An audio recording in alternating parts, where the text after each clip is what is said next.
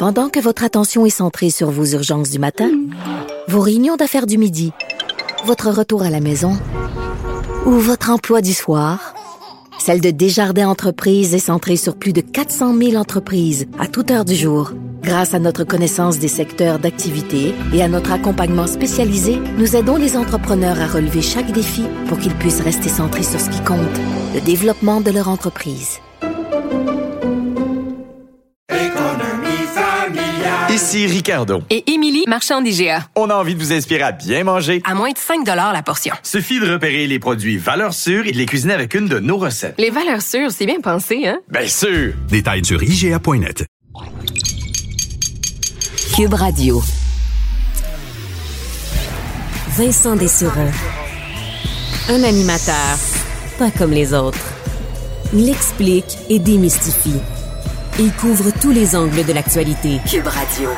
Il pense, il analyse, il commente, il partage. Vincent Dessureau. Cube Radio. Bonne fin d'après-midi. Ben, fin, bon après-midi. Hein. Vincent Dessureau qui est encore là euh, avec vous aujourd'hui. Mario sera de retour lundi, si tout va bien. Je pense qu'il est en forme. sera prêt à vous euh, accueillir après le week-end qui arrive. Euh, quoi que ce soit un peu froid. Hein. Je vois demain, Montréal, moins 14, ressenti moins 20. Ailleurs au Québec aussi, ce sera plutôt froid. Mais bon, pas grand-chose à faire non plus. Alors on mettra nos bottes. On ira se promener quand même pour au moins sortir un peu parce que... Hein, le confinement, euh, le couvre-feu, c'est quand même un peu déprimant, surtout au mois de janvier, mais euh, les temps meilleurs arriveront. Euh, d'ailleurs, dans l'actualité, Carl, tantôt, va nous donner plus de détails, mais dans le dossier du père de la fillette de Graham Bay, on apprenait tantôt qu'il écope finalement d'une peine de quatre ans d'emprisonnement pour son rôle dans la mort de sa propre fille euh, et euh, des propos durs du juge aujourd'hui qui a parlé d'une inqualifiable lâcheté. Vous êtes comporté comme un lâche, vos comportements me dégoûtent comme ils ont dégoûté toute la province de Québec. Le juge François Huot, donc, qui a été euh, euh, très clair. Et il faut rappeler, c'est une suggestion commune hein, présentée par la Couronne et la Défense, quatre ans de prison. Alors, euh, on euh, va de l'avant dans ce dossier qui a tellement ébranlé les Québécois. Alors, une autre page qui se tourne dans cette triste saga. On retrouve nos collègues de 100% Nouvelles. On rejoint Vincent Dessureau dans les studios de Cube Radio. Salut Vincent. Bonjour Sylvain. Alors, on va commencer par euh, le gouvernement fédéral, conférence de presse aujourd'hui, euh, notamment du ministre de la Santé, Jean-Yves Duclos, sur la vaccination obligatoire qui commence à faire son chemin. D'abord, écoutons ce que disait le ministre il y a quelques, un, peu plus tôt aujourd'hui. Je crois personnellement qu'on va en arriver là un jour. La fragilité de notre système de soins de santé au pays, le vieillissement de la population, les coûts accrus qu'il y a à prendre soin de tout le monde. Je crois que ce genre de, de, qui n'est pas considéré présentement, et on comprend pourquoi, va faire partie des discours, des réflexions et peut-être même des actions des provinces et des territoires à plus long terme. Et on vient tout juste de faire une entrevue justement avec euh, le Conseil euh, national du commerce de détail, les commerçants finalement, qui se verront aussi imposer probablement des mesures passeport sanitaire. Tout ça est bien compliqué, demande de la main-d'œuvre. Alors on, semble euh, indiquer de plus en plus que la façon la plus simple, ce serait l'imposition de ce fameux euh, vaccin obligatoire. Oui, c'est quand même tout, euh, tout un dossier. Jean-Yves Duclos qui, euh, d'un, c'est déprimant d'entendre parler d'un jour on aura peut-être besoin. Moi, j'aimerais ça qu'on dise ben, un jour on, en, on, en sera sorti hein, de toute cette pandémie, mais on se rend compte que oui, ce sera long. moi, il faut dire. ça il y a un an aussi. Ben, exactement. Et ça, c'est quand même déprimant, mais je le note quand même qu'on parle maintenant de façon bon, à plus long terme pour la pandémie. Et la raison de le faire, faut dire. pour la, vaccination obligatoire, c'est on s'attaque quand même à quelque chose d'assez d'assez ce qu'on n'imaginait pas il y, a très longtemps. Moi, je reste à convaincre sur certains points. Il faut dire, faire attention de ne pas faire des martyrs non plus des non-vaccinés. Euh, on voit certains pays qui l'adoptent avec le principe d'amende, euh, qui rend toute fin pratique le fait d'être non-vacciné illégal. Euh, je trouve ça un petit peu... bon, je suis un peu moins à l'aise avec ça. Là où je trouve qu'il y a un point à analyser, encore là, disons dans l'analyse, c'est la question de l'utilisateur-payeur. De se dire, bon, les non-vaccinés, vous allez donner au système de santé au Québec une facture immense en soins de santé. On le voit là, tous les jours euh, dans le système, dans les soins intensifs particulièrement.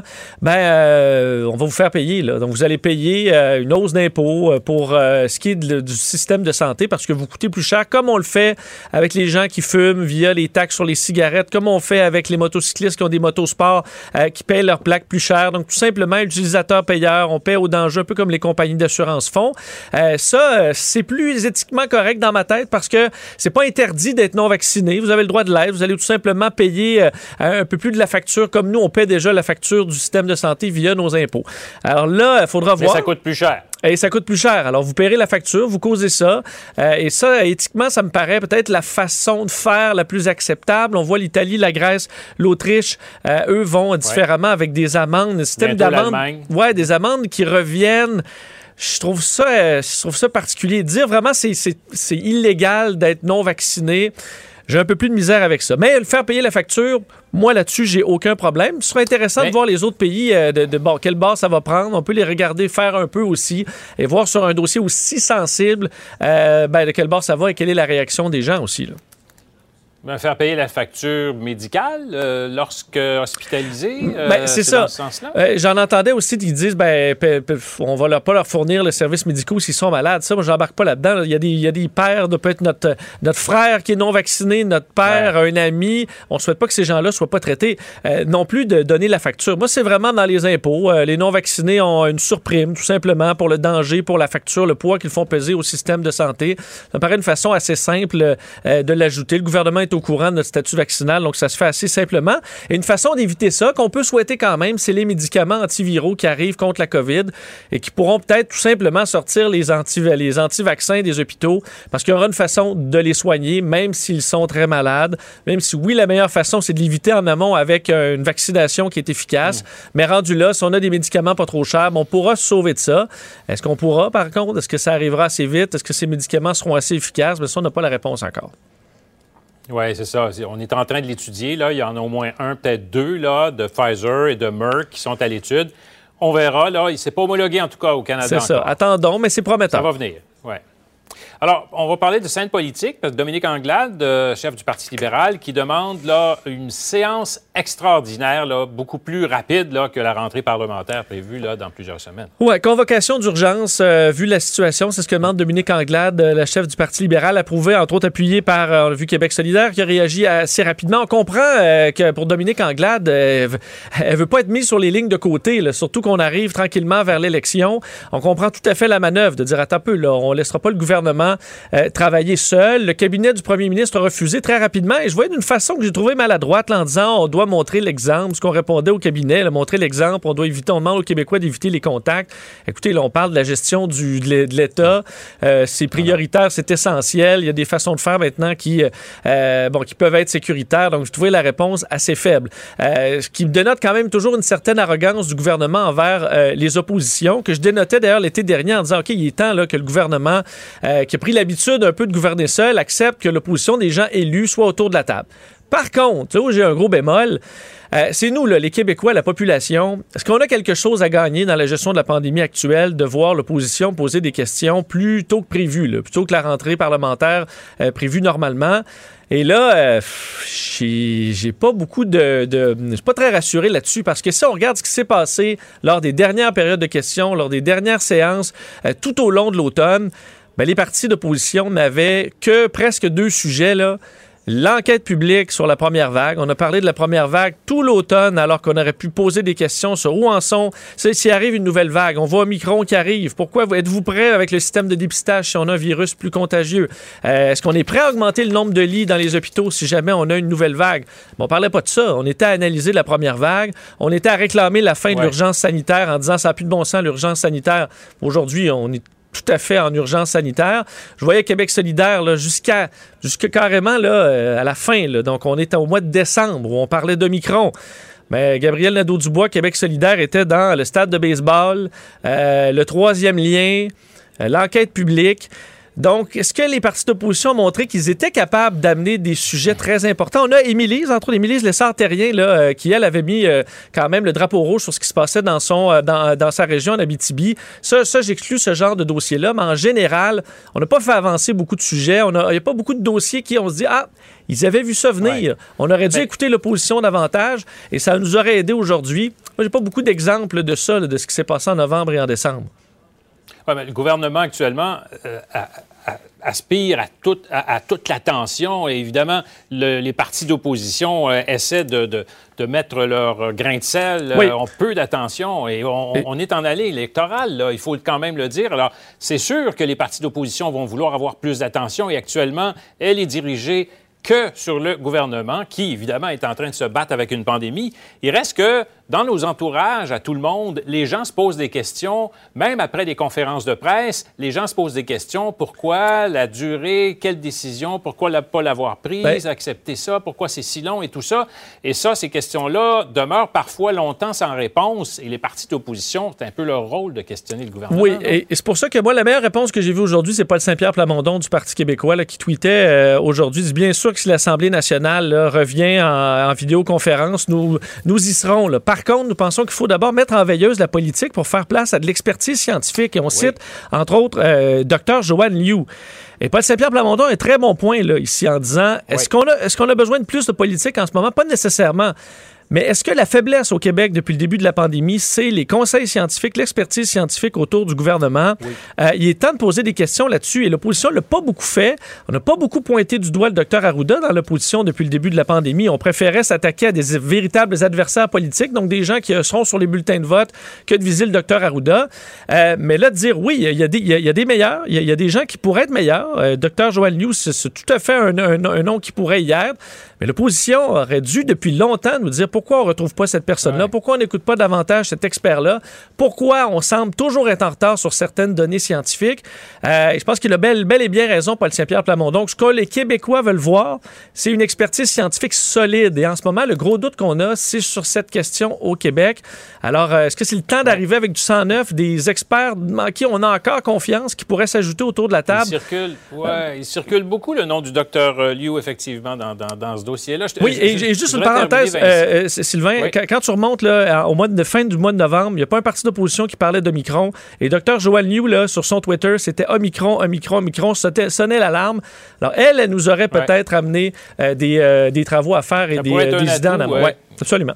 Effectivement. Je- rapidement, j'aimerais ça qu'on parle aussi des- de, la, de la vaccination. Euh, il semblerait, en tout cas selon le- des données qu'aurait le, le ministère de la Santé au gouvernement euh, du euh, Québec, les premières doses s'activent. On commence à vacciner un peu plus de premières doses. là. Oui. Je ne sais pas si ça s'avère partout. En tout cas, à Montréal, euh, notre collègue euh, Véronique Dubé ne semble pas avoir constaté ça, mais peut-être qu'ailleurs, ça, ça se fait. Est-ce que, euh, est-ce que le message commence à passer? Ben, on parle de 3000 Québécois qui ont été vaccinés première dose. Là, on voit que dans les réservations, euh, il y, a- il y a une, augmentation. Est-ce que c'est dû effectivement à la SAQ, SQDC? On est allé frapper à un endroit où euh, il s'en a ébranlé certains.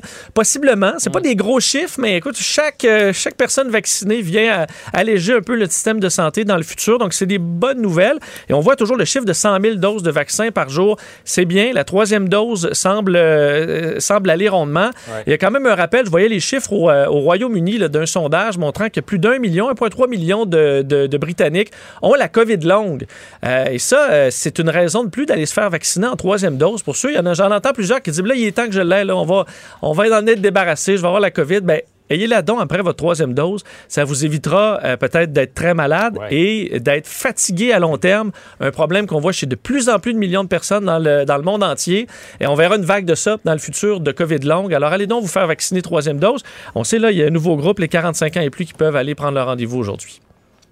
et d'éviter évidemment d'engorger les salles d'urgence, les Exactement. hôpitaux évidemment et les soins intensifs. Merci Vincent. Merci Sylvain.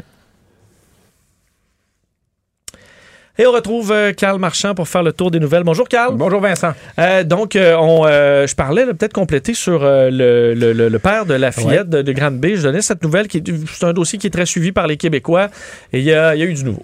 Alors, le père de la fillette de Granby qui a écopé de quatre ans de prison aujourd'hui au palais de justice de Trois-Rivières, on sait qu'il avait plaidé coupable le 13 décembre à une accusation de séquestration de la fillette de 7 ans qui, on le sait, a été euh, retrouvée morte en 2019. Le juge a été très dur à son endroit, le juge François Huot. Vous vous êtes comporté comme un lâche. Vos comportements m'ont dégoûté comme ils ont dégoûté toute la province de Québec. Je n'ai aucune forme de sympathie à votre égard. Vous vous êtes comporté à l'égard de la petite fille comme on ne le fait même pas avec un animal. Donc, des propos très durs, on le sait, d'une jeune fille de 7 ans qui était retenu dans sa chambre. On avait placé des meubles devant la fenêtre. Une histoire euh, horrible. On sait que la belle-mère, elle, a été retrouvée coupable de meurtre non prémédité et a écopé de la prison à vie sans possibilité de libération conditionnelle avant 13 ans. 4 ans, c'était une suggestion commune de la défense et de la couronne dans ce cas-là. Chapitre quand même important Ah oui. qui, est, qui est franchi aujourd'hui. Et la Euh, mère aussi qui a dit devant le juge aujourd'hui qu'elle a lancé un cri du cœur, la mère biologique de la fille qui disait écoutez, j'avais lancé un cri d'alarme euh, euh, pour la protection de la jeunesse et je n'ai jamais été entendu. Euh, c'est tout à fait vrai d'ailleurs, Mm. comme la grand-mère qui l'avait fait à de nombreuses reprises. Euh, bilan de la COVID, ça ressemble à quoi aujourd'hui? On est aujourd'hui à 16 176 cas, euh, donc un peu plus qu'hier, à peu près 300 de plus qu'hier à vue de nez, 27 personnes décédées, euh, 2133 personnes hospitalisées, donc l'augmentation se confirme, euh, 229 aux soins intensifs. T'en parlais tantôt, LCN. Le, le- le- ce qui est positif, c'est qu'on a eu une augmentation du nombre de rendez-vous pour les premières doses, 3000 hier, et hier, il s'est également pris 6000 rendez-vous pour une première Ouais. dose. Et on voit, parce que vous voyez sur les réseaux sociaux, les anti-vaccins qui disent Ah, mais euh, euh, fake news, c'est les, euh, c'est les 5 à 11 ans qui arrivent. Non, mais les 5 à- on, on, on dit justement c'est une, une anomalie, là, cette hausse-là, après les. Oui. les parce que les, les jeunes se font vacciner déjà depuis un certain temps. ça. On voit vraiment un bond, là, soudainement, depuis les annonces. Il y a des gens qui se sont dit Ah, ben, c'est pas vrai que je vais perdre ma SAQ, je vais aller me faire vacciner. Peut-être. Ben, vous pouvez vous faire livrer, évidemment. Ça a été confirmé hier, mais la SAQ aujourd'hui a insisté. mais, on C'est le s'entend. fun d'aller se promener Ben dans oui, les allées, ben oui. regarder un peu les bouteilles, Ben voir les beaux, les belles, les belles étiquettes. Et Ah. parlant de vaccination, euh, déclaration intéressante mais surprenante du ministre fédéral de la Santé aujourd'hui, Jean-Yves Duclos, qui a dit on va en arriver tôt ou tard à la vaccination obligatoire. Là où ça devient bizarre, c'est qu'il a dit, je dis ça à titre personnel parce que c'est une compétence qui, euh, qui appartient Ouais, juste aux aux provinces. provinces et aux territoires. Ben ça, il y a titre personnel dans un point de presse Ben, en quand t'es ministre euh, de la Santé. Et on n'était pas en train de lui demander sa, sa recette de bœuf stroganoff. Non, là, non, c'est ça. euh, Il était pas dans un, euh, un, un- un souper de famille. Là. Mais bon. Donc, on prend ça comme un signal que le gouvernement fédéral risque de, de mettre de plus en plus de pression sur, le, ça. sur les provinces pour être sévère là-dessus. Et ailleurs dans le monde, on va pénaliser. En, en Italie, par exemple, les 50 ans et plus doivent se faire vacciner. C'est 100 euros d'amende par mois en Grèce pour les 60 ans et plus qui ne sont pas vaccinés. Puis en Autriche, 600 dollars chaque trois mois pour tous les 14 ans et plus qui ne sont pas vaccinés. Alors, est-ce qu'on arrive à la même, au même résultat en faisant ça? Est-ce qu'il faut passer par la vaccination obligatoire? Mais bref, euh, Ouais, puis là, tu te retrouves comme payer des amendes toute ta vie. euh, moi, jusqu'à nouvel ordre, si t'es non vacciné, effectivement. mais bon. Alors Euh, voilà. Puis un mot euh, rapidement sur les influenceurs. James William Awad, il est peut-être dans le trouble parce que... Attention, pas un mot. là. J'ai- pas suivi. Bon, J'étais aujourd'hui- déprimé aujourd'hui, je dois te dire, Carl, parce Ben- que ça m'a tellement diverti toute la semaine. Puis là, aujourd'hui, on sentait que l'histoire Ouais. s'essouffle un peu. Premier signe, Euh, Yves Poirier n'était pas à l'aéroport aujourd'hui, donc je- euh, c'est un signe que ça se dégonfle un peu. Je le sais. Puis on dit s'il y en a bien un qui give up pas, c'est notre cher Yves Poirier. Euh, donc, euh, dis-nous un peu ce qui Bon, se passe. Ben, est la situation? D'abord, deux personnes qui ont eu des problèmes là, professionnels en raison de leur périple là-bas. D'abord, Frédéric Dumas-Joyal, qui était une employée de l'AMF, une agente d'information à l'AMF jusqu'à tout récemment. On dit jusqu'à tout récemment parce que l'autorité des marchés financiers l'a congédiée, ne voulant pas être associée au genre euh, d'agissement qu'ils ont vu sur les vidéos. Euh, C'est elle qui avait un string là, à Voilà. la place du, du masque. un couvre-visage. Elle se commandait une pina colada avec un G-string sur le visage. Elle était également étudiante au- à l'école du barreau de Québec. Euh, et un autre qui, lui, bon, n'a pas nécessairement encore perdu son emploi, mais a été suspendu. Carl Bernard, un agent immobilier de l'agence Sutton Québec, qui a été suspendu. Puis, il y a plein d'entreprises aussi qui reprennent cette histoire-là. Le clan Panton s'est payé une page complète pour annoncer son spécial, sa promotion Ostrogoth sans dessin aujourd'hui pour déménager. Ils disent qu'ils peuvent vous déménager vos, Oui. vos- vos Et on vous donne une perche à selfie en plus, je pense, à l'achat Si- d'un- Si vous utilisez le mot-clic influenceur, alors euh, si vous n'avez pas déjà une perche à selfie, ben euh, voilà, il n'est pas trop tard. Puis, M. Awad, c'est ça, on a vu, bon, qu'il possédait des maisons, beaucoup, qu'il l'avait acheté cash. Ben, euh, l'Office de la protection du consommateur euh, l'observe également parce que il pourrait, il, y a trois plaintes qui ont été logées contre ces entreprises en novembre, dont une euh, pour avoir exploité un studio de santé sans permis, mais également, c'est pas un agent de voyage. Alors, vous- Oui, là, ça se rajoute. Là, là tu Ouais. dis, OK, il, fa- il faut un permis. J'avoue, je ne le savais pas. Là. Ouais. Donc, si tu veux faire un travail d'agent de voyage, puis booker un voyage pour 100 quelques, quelques personnes, ça te prend un permis, Ben, puis il n'y en avait pas. Et donc, euh, si euh, c'est lui personnellement qui agit à titre d'agent de voyage sans avoir le permis, il est passible d'une amende qui peut totaliser 15 000 Et si c'est une entreprise, Bon, s'il ça doit être une entreprise, là, Ben, connaissant notre moineau. on jase, ben là, ça pourrait atteindre 100, atteindre 100 000 Donc, Hi! Euh, il y a des gens, des fois, qui feraient peut-être mieux de ne pas attirer le, le faisceau lumineux sur eux. Ben, M. Awad semble être un dessus de cette Mais catégorie. un- un- juste une parenthèse, Oui. Carl. euh, il on comprend que lui a eu plus- plusieurs maisons là, pour Ouais. euh, des millions de dollars. Si réellement là, tu vaux euh, 15, 20 millions de dollars, est-ce que tu, tu- comme destination, tu choisis un tout inclus à Cancun? Même si c'est le Bahia Principe, là, puis qu'écoute, écoute, ça, une semaine là, c'est au moins 1000 dollars. Mais tu sais, t'es à côté de, de, de ma tante Gertrude, là. Euh, si tu vaux des millions, là, dis que t'as pas- tu possèdes un château, puis t'achètes tous les châteaux autour pour pas avoir de voisins, telle est la, la, la, la version de M. Awad. Qu'est-ce que tu fais dans un avion de Sunwing avec des bancs trop petits? Euh, même si t'as l'avion complet, le banc, il est pas plus grand, là, avec Sunwing, et que tu te rends euh, à Cancun dans un tout inclus comme tous les autres Québécois. Euh, je te pose ça comme ça. Ben, Qu'est-ce que tu fais pas dans un jet privé pour les îles turquoises? je vais te répondre très simplement. Poser la question, c'est y Ah, répondre. Ah, bon, excellent.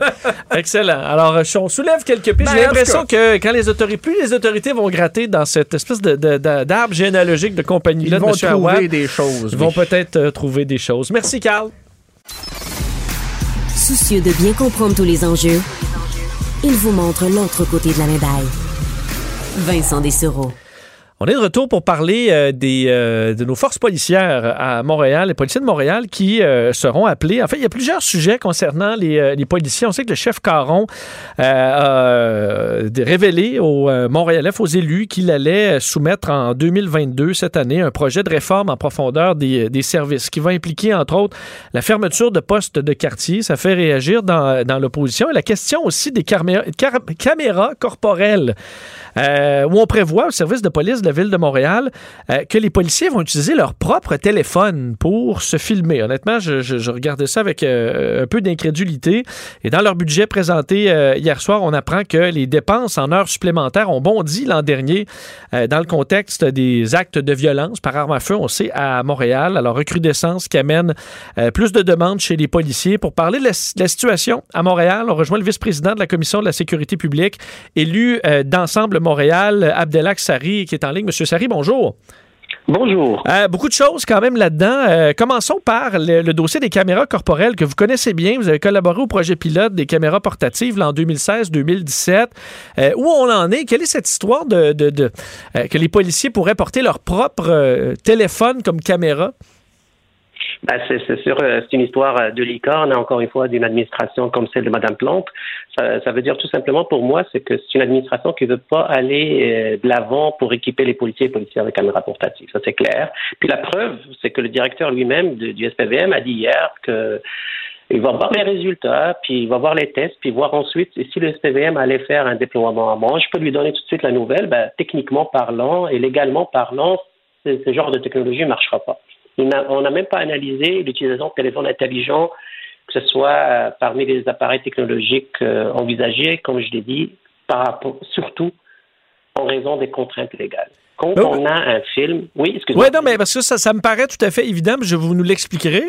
Euh, mais euh, entre autres, dans les projets pilotes, on comprend que la gestion des images est une grande. C'est beau de filmer, là, mais c'est la gestion des images qui est importante parce que ces images-là devront être utilisées peut-être en cours pour défendre un policier ou défendre un, un accusé. Ça doit être géré d'une façon très précise. J'ai pas à vous envoyer, moi, mes images de mon, de mon téléphone sur, euh, euh, sur Messenger. Est-ce que c'est ce qu'on propose? Ben non, non, parce que ça, c'est pour ça que je vous dis que ça monte de licorne. C'est des gens qui comprennent pas exactement c'est quoi cette gestion de preuves. Parce qu'une fois que tu prends un- une photo, une vidéo avec avec ton, ton téléphone personnel ou autre, ben, ça devient une, une preuve. Puis euh, il faut il faut il faut avoir quand même des contraintes légales pour les partager.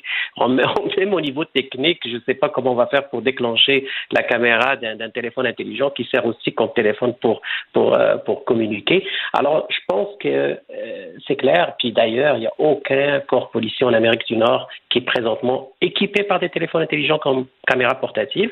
Puis on n'a personne qui pense le faire, à part notre monde qu'on a ici euh, avec Projet Montréal. Oui, je peux vous dire quand on a un téléphone commence à être euh, vieillissant et aux températures à Montréal, quand il fait moins 15, moins 20, euh, je vous annonce que là, ils feront pas leur chiffre au complet avec un téléphone qui fonctionne. Tout à fait. Puis il y a même des interventions qui durent une heure, puis avec la, température qu'on peut avoir, on va, on va clairement savoir que ça va décharger plus rapidement. Puis euh, les vraies caméras portatives, ce sont des solutions qui sont faites pour des, des interventions policières et militaires en passant là. Puis c'est fait pour ça, puis c'est très sérieux. Alors, euh, et ça va devenir un troisième projet pilote, et c'est très simplement une excuse pour gagner du temps. C'est une administration qui a brisé encore une fois sa, promesse électorale, puis euh, il veut pas aller de l'avant avec ce projet, clairement. Bon, parlons du projet de réforme là, du service de police de Montréal euh, qui, qui, bon, qui, vous, qui vous sera présenté euh, et qui amène des changements. Là. On dit la façon de faire mhm. habituelle ne, ne, fonctionne plus et ça amènera en quelque sorte la, la, euh, la, fermeture de certains postes de quartier. On veut un peu centraliser ou éliminer certains immeubles pour se centraliser. C'est bien ce que je comprends. Vous êtes peu convaincu par ce, ce, ce plan-là? Ben, premièrement, la nouvelle elle-même, comment elle tombe, ça vient de la bouche, encore une fois, du chef de police hier. Ça n'était même pas prévu dans le budget. Euh, on, l'a eu suite à une question qui a été posée hier en commission des finances. Il y a deux possibilités. Soit que l'administration était au courant, elle nous cache l'information depuis des mois, elle était au courant, comme une administration responsable, soit qu'elle a été, qu'elle l'a prise en même temps que tout le monde hier soir. Et dans les deux cas, c'est pas rassurant du tout pour la population. Ça démontre euh, que c'est une administration qui manque de transparence, qu'elle ment à la population, ou elle manque de compétences et de gestion de certains leadership auprès du service de police de la Montréal. Elle se fait dicter quoi faire tout le temps par ce service, et ça, c'est vraiment très inquiétant. Maintenant, sur le fond lui-même. Alors, moi, avant que je sois vice-président de la commission de sécurité publique, je suis conseiller de, Montréal-Nord aussi. Est-ce que moi j'accepterais, et la population de Montréal-Nord accepterait qu'on fasse le poste de quartier 39 parce qu'il a un rôle. C'est pas un bâtiment, comme dit le chef de police. C'est pas seulement une structure euh, de bâtiment. Non, c'est un lien avec la population, c'est un lien avec les organismes, c'est un lien avec les personnes âgées. Les personnes âgées, pour eux, le poste de quartier, euh, c'est quand même un certain élément. Et puis, avant de penser à fusionner d'autres postes de quartier, il est très important d'abord d'avoir une certaine consultation auprès de ces parties prenantes. Et ça, c'est très important.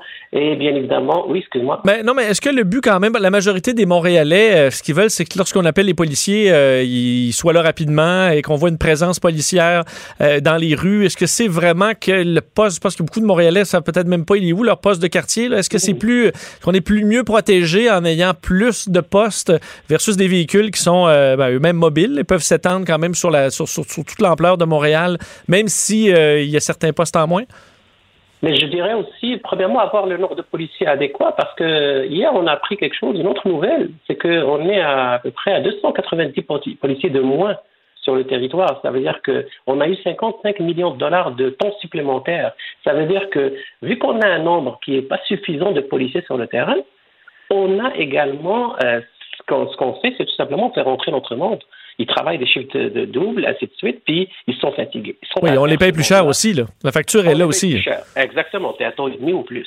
Alors, c'est clair que ce monde-là, ils sont fatigués à un moment donné, puis ils vont s'absenter. Il y aura plus d'absentéisme, et c'est pas moi qui le dis, c'est le chef de police, encore une fois, il dit un taux d'absentéisme qui est, qui est du jamais vu. Alors, moi, avant de parler du poste de quartier, parlons de l'effectif lui-même. On n'a même pas de monde pour équiper ce poste de quartier. Mais qu'est-ce qui cloche dans l'embauche? Ce qui me semble à Nicolet, euh, des jeunes personnes qui veulent être policiers, il y en a quand même plusieurs. Est-ce parce qu'on manque de candidats euh, à embaucher? Est-ce parce qu'il y a du laxisme au niveau de l'embauche? Qu'est-ce qui se passe dans le service de police? Ce qui se passe, c'est ça. Ben, ce qui se passe, c'est que pour moi, c'est une administration de Mme Plante qui fait du définancement de la police par la porte arrière c'est parce que sa base militante veut définancer la police, va avoir moins d'effectifs. Alors, elle est en train, vraiment, en, je dirais, en payant de la quiétude des citoyens, elle est en train de faire des définancements. Ça fait cinq ans qu'on manque d'effectifs à Montréal.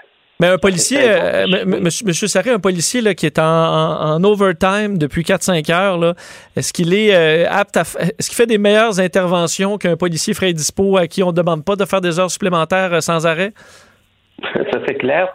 Dans n'importe quelle organisation qui se, respecte, c'est toujours mieux d'avoir l'effectif adéquat sur tous les chiffres de, travail que d'avoir du temps supplémentaire. Quand on a du temps supplémentaire, c'est qu'on a bien mal, mal, euh, euh, prévu l'effectif nécessaire et les ressources nécessaires pour travailler, ou tout simplement on ne veut pas recruter pour des raisons X ou pour donner l'impression qu'on n'a pas encore recruté du monde. Alors ça veut dire qu'on est en train de répondre à une base militante de Projet Montréal et non pas aux besoins de la population. Ceci dit, on parle dans un contexte où il y a de plus de coups de feu. Il y a même des, citoyens et citoyennes qui, pensent s'armer eux-mêmes, ce qu'on déconseille bien évidemment. Et on a même des balles perdues, ou on a même des jeunes adolescents qui sont décédés malheureusement dans notre territoire. Alors, Dans ce contexte, on parle de fusion. Dans ce contexte, on parle de moins d'effectifs. Dans ce contexte, on parle de policiers et policières fatigués avec du temps supplémentaire. Et dans ce contexte, encore une fois, où il y a un manque de transparence et, je dirais, de transparence et même de confiance citoyenne envers ce service de police, on ne veut pas équiper ces, policiers de caméras portatives. Alors, c'est ça le contexte actuel qu'on vit à Montréal, malheureusement. Et ça, ça démontre clairement un manque de leadership, un manque de compétences de cette administration. On va surveiller le dossier de près. Euh, Abdelak Sari, merci d'avoir été là. Chez moi. C'est une belle journée. Au revoir, Abdelak Sari, vice-président de la Commission de la sécurité publique et élu d'Ensemble Montréal. Donc, on prend l'idée des policiers qui, qui ont une petite pochette, de ce que je peux comprendre, avec leur téléphone intelligent, et ils l'allument pour filmer l'intervention. Euh, une idée que je trouve euh, totalement saugrenue. Je sais pas ont pêché ça. Euh, c'est utilisé nulle part dans le monde. Vous imaginez ça que tu envoies au juge sur MSN ta, séquence vidéo. Un peu, un peu particulier ce, qui se passe. Une drôle d'idée. J'ai l'impression que ça se fera pas. Ça, ça me paraît assez clair. Mais qu'on l'ait évoqué, c'est déjà un peu particulier. Pour parler à Vincent Dessureau, studio à commercial cube.radio ou 1-877-827-2346, 187 Cube Radio. On sait, euh, on a donné du temps à la SAQ, SQDC pour pouvoir s'adapter à l'arrivée du passeport euh, vaccinal et euh, ben, on, arrive aussi avec les entrepreneurs, des gens dans le monde du, de tout ce qui est non essentiel. On parle entre autres des soins corporels qui devront imposer le passeport vaccinal et on sait que ben, il y a beaucoup d'inquiétudes chez ces, entrepreneurs-là de devoir avoir un autre un autre truc à gérer, d'autres chicanes avec des clients, d'avoir à scanner le passeport vaccinal. Euh, donc, une, euh, une autre tuile sur des gens qui euh, ben, essaient, de, de, faire rouler leur commerce tant bien que mal, alors qu'ils ont eu tellement de tempêtes à traverser dans les, dans les derniers mois, les, pratiquement les deux dernières années. il y a une possibilité, quelque chose qui pourrait les aider, un nouveau projet pilote qui voit le jour, qui s'appelle Sésame, borne québécoise de détection automatique du passeport vaccinal. Donc, il dit automatique, dit pas mal moins de manœuvres de choses à faire pour euh, le, commerçant. Projet qui vient d'entrer en phase de commercialisation pour les établissements privés. Il faut croire à un bon moment alors qu'on risque d'arriver avec cette obligation de passeport vaccinal à plusieurs nouveaux endroits. On en parle avec le directeur général de Sésame, Paul Forostovski, qui est en ligne. Monsieur, bonjour. Bonjour. Euh, donc, euh, parlez-nous un peu de, cette, de, ce, ce produit-là, de cette borne-là. Comment ça fonctionne?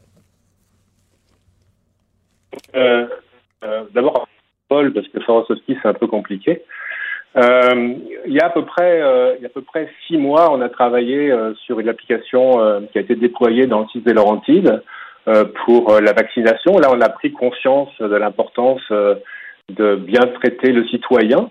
Et puis, depuis cinq ans, on développe des applications pour des commerces euh, au 10-30, euh, à Magog, Bromont, etc.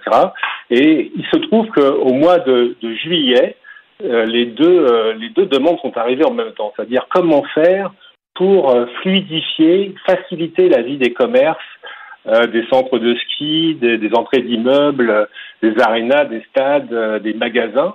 Comment faire pour qu'ils aient moins de travail à faire plutôt que plus de travail à faire pour vérifier que les gens qui rentrent dans leur commerce sont bien euh, doublement vaccinés. Et là, ce qu'on a fait, c'est qu'on a mis des ingénieurs ensemble de telle façon à, créer un système qui s'appelle Sésame. Donc, c'est oui, ça a coupé. Donc, c'est bien C-Z-A-M-E, là. donc, Sésame, oui. Ouais. Et euh, ce système euh, permet, en fait, aux citoyens d'avoir une application qui est complètement anonyme, qui télécharge sur l'App Store. Elle est complètement gratuite et anonyme. La première fois qu'il rentre dans un des commerces, il est contrôlé par l'application du gouvernement, Vaxicode Vérif. Donc euh, le gardien voit qu'il est en règle. Et après, cette information est conservée dans l'application Sésame, ce qui fait que quand il va rentrer dans d'autres commerces, euh, tout au long de, de, de, sa journée ou de sa semaine ou du mois, il pourra y aller les mains dans les poches. Parce qu'en fait, l'application Sésame est connectée en Bluetooth et quand elle s'approche de l'entrée, il y a un détecteur Bluetooth avec un écran qui lui dit Toi, tu as déjà passé le contrôle, tu peux passer, vas-y, passe. Donc, il va passer en 1,5 secondes en moyenne. Je comprends. En gardant les mains dans les poches, l'application dans les poches. Si, euh, si je, prends le téléphone de quelqu'un d'autre euh, qui, avait son passeport vaccinal qui est déjà passé, est-ce que ça, ça va fonctionner? Aujourd'hui, fait, c'est, trouve que c'est meilleur qu'aujourd'hui parce que euh, quand vous allez tricher, il y a des algorithmes qui calculent que vous allez potentiellement tricher. Et à ce moment-là, le gardien peut vous demander de vérifier vos papiers, euh, votre code QR euh, Vaxicode, par exemple, et votre papier d'identité. Si jamais vous avez triché, à ce moment-là, il indique ça dans le système qui dit que vous n'avez plus le droit de passer par les, les entrées Sésame. Et à ce moment-là, vous ne vous pourrez plus rentrer par les entrées Sésame. Vous serez obligé de remontrer vos papiers à chaque fois. Je comprends. Donc, une, su- une surveillance de temps en temps. Euh, si on voit une anomalie, on vous, surveille, puis ensuite, ben, c'est terminé si vous, euh, si vous avez triché. C'est ça, c'est exactement le même parallèle qu'avec euh, la conduite automobile. Aujourd'hui, quand vous asseyez dans votre voiture pour aller chercher vos enfants à l'école, vous ne montrez pas à un policier votre permis de conduire, les papiers du véhicule, votre assurance. On vous fait confiance. Par contre, si jamais vous trichez pour un contrôle aléatoire ou vous avez un accident, à ce moment-là, le policier vous contrôle et vous avez une amende parce que vous n'êtes pas en règle. Ben, c'est le même système. On peut, ça ne marchera pas de valider à chaque entrée de magasin juste impossible. C'est comme si à chaque fois que vous descendiez dans votre voiture, on, euh, on vous montrait, on vous demandait les papiers. Euh, Donc euh, c'est comme la police, c'est un contrôle aléatoire en fait. La borne, euh, bon, pour, être- accessible pour les, euh, commerçants, euh, comment ils font? Combien ça coûte? De quelle façon on peut s'en procurer?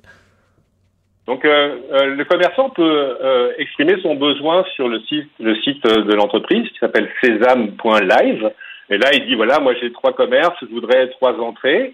Il loue l'appareil pour euh, 500 dollars par mois et euh, ce qui lui représente à peu près et ça lui permet de faire à peu près 80% d'économie sur son gardiennage. Donc euh, euh, c'est pas cher 500 dollars par mois par rapport à un gardien. euh, Oui, on comprend la charge de travail est grande là, de, de surveiller tout ça. Euh, mais est-ce que donc la santé publique va, va accepter qu'un commerçant ait ça, dira pas ben là vous, vous, pouvez- vous devez vérifier tout le monde, ça, ça, ça c'est accepté? Pour l'instant, on, on informe et on travaille avec le, le BI du ministère de la Santé. C'est sûr un peu le dossier, proches des citoyens ou proches de l'entreprise comprennent qu'il faut mieux se faire contrôler une seule fois et puis après uniquement des contrôles aléatoires que sortir ses papiers à chaque magasin tous les jours. Mais euh, euh, c'est sûr que ça aiderait si c'était intégré avec euh, Vaxicode Verif ou avec l'application Vaxicode. En attendant, nous on le lance euh, comme ça, en suivant les règles évidemment du ministère de la Santé. Mais très intéressant. On suivra votre parcours euh, chez euh, Sésame. Paul, je vais vous appeler juste Paul. Effectivement, merci d'avoir été là. Merci à vous. Au revoir, bonne journée. Cube Radio. Les rencontres de l'heure. Chaque heure, une nouvelle rencontre. Nouvelle rencontre. Les rencontres de l'heure. À la fin de chaque rencontre, soyez assurés que le vainqueur, ce sera vous.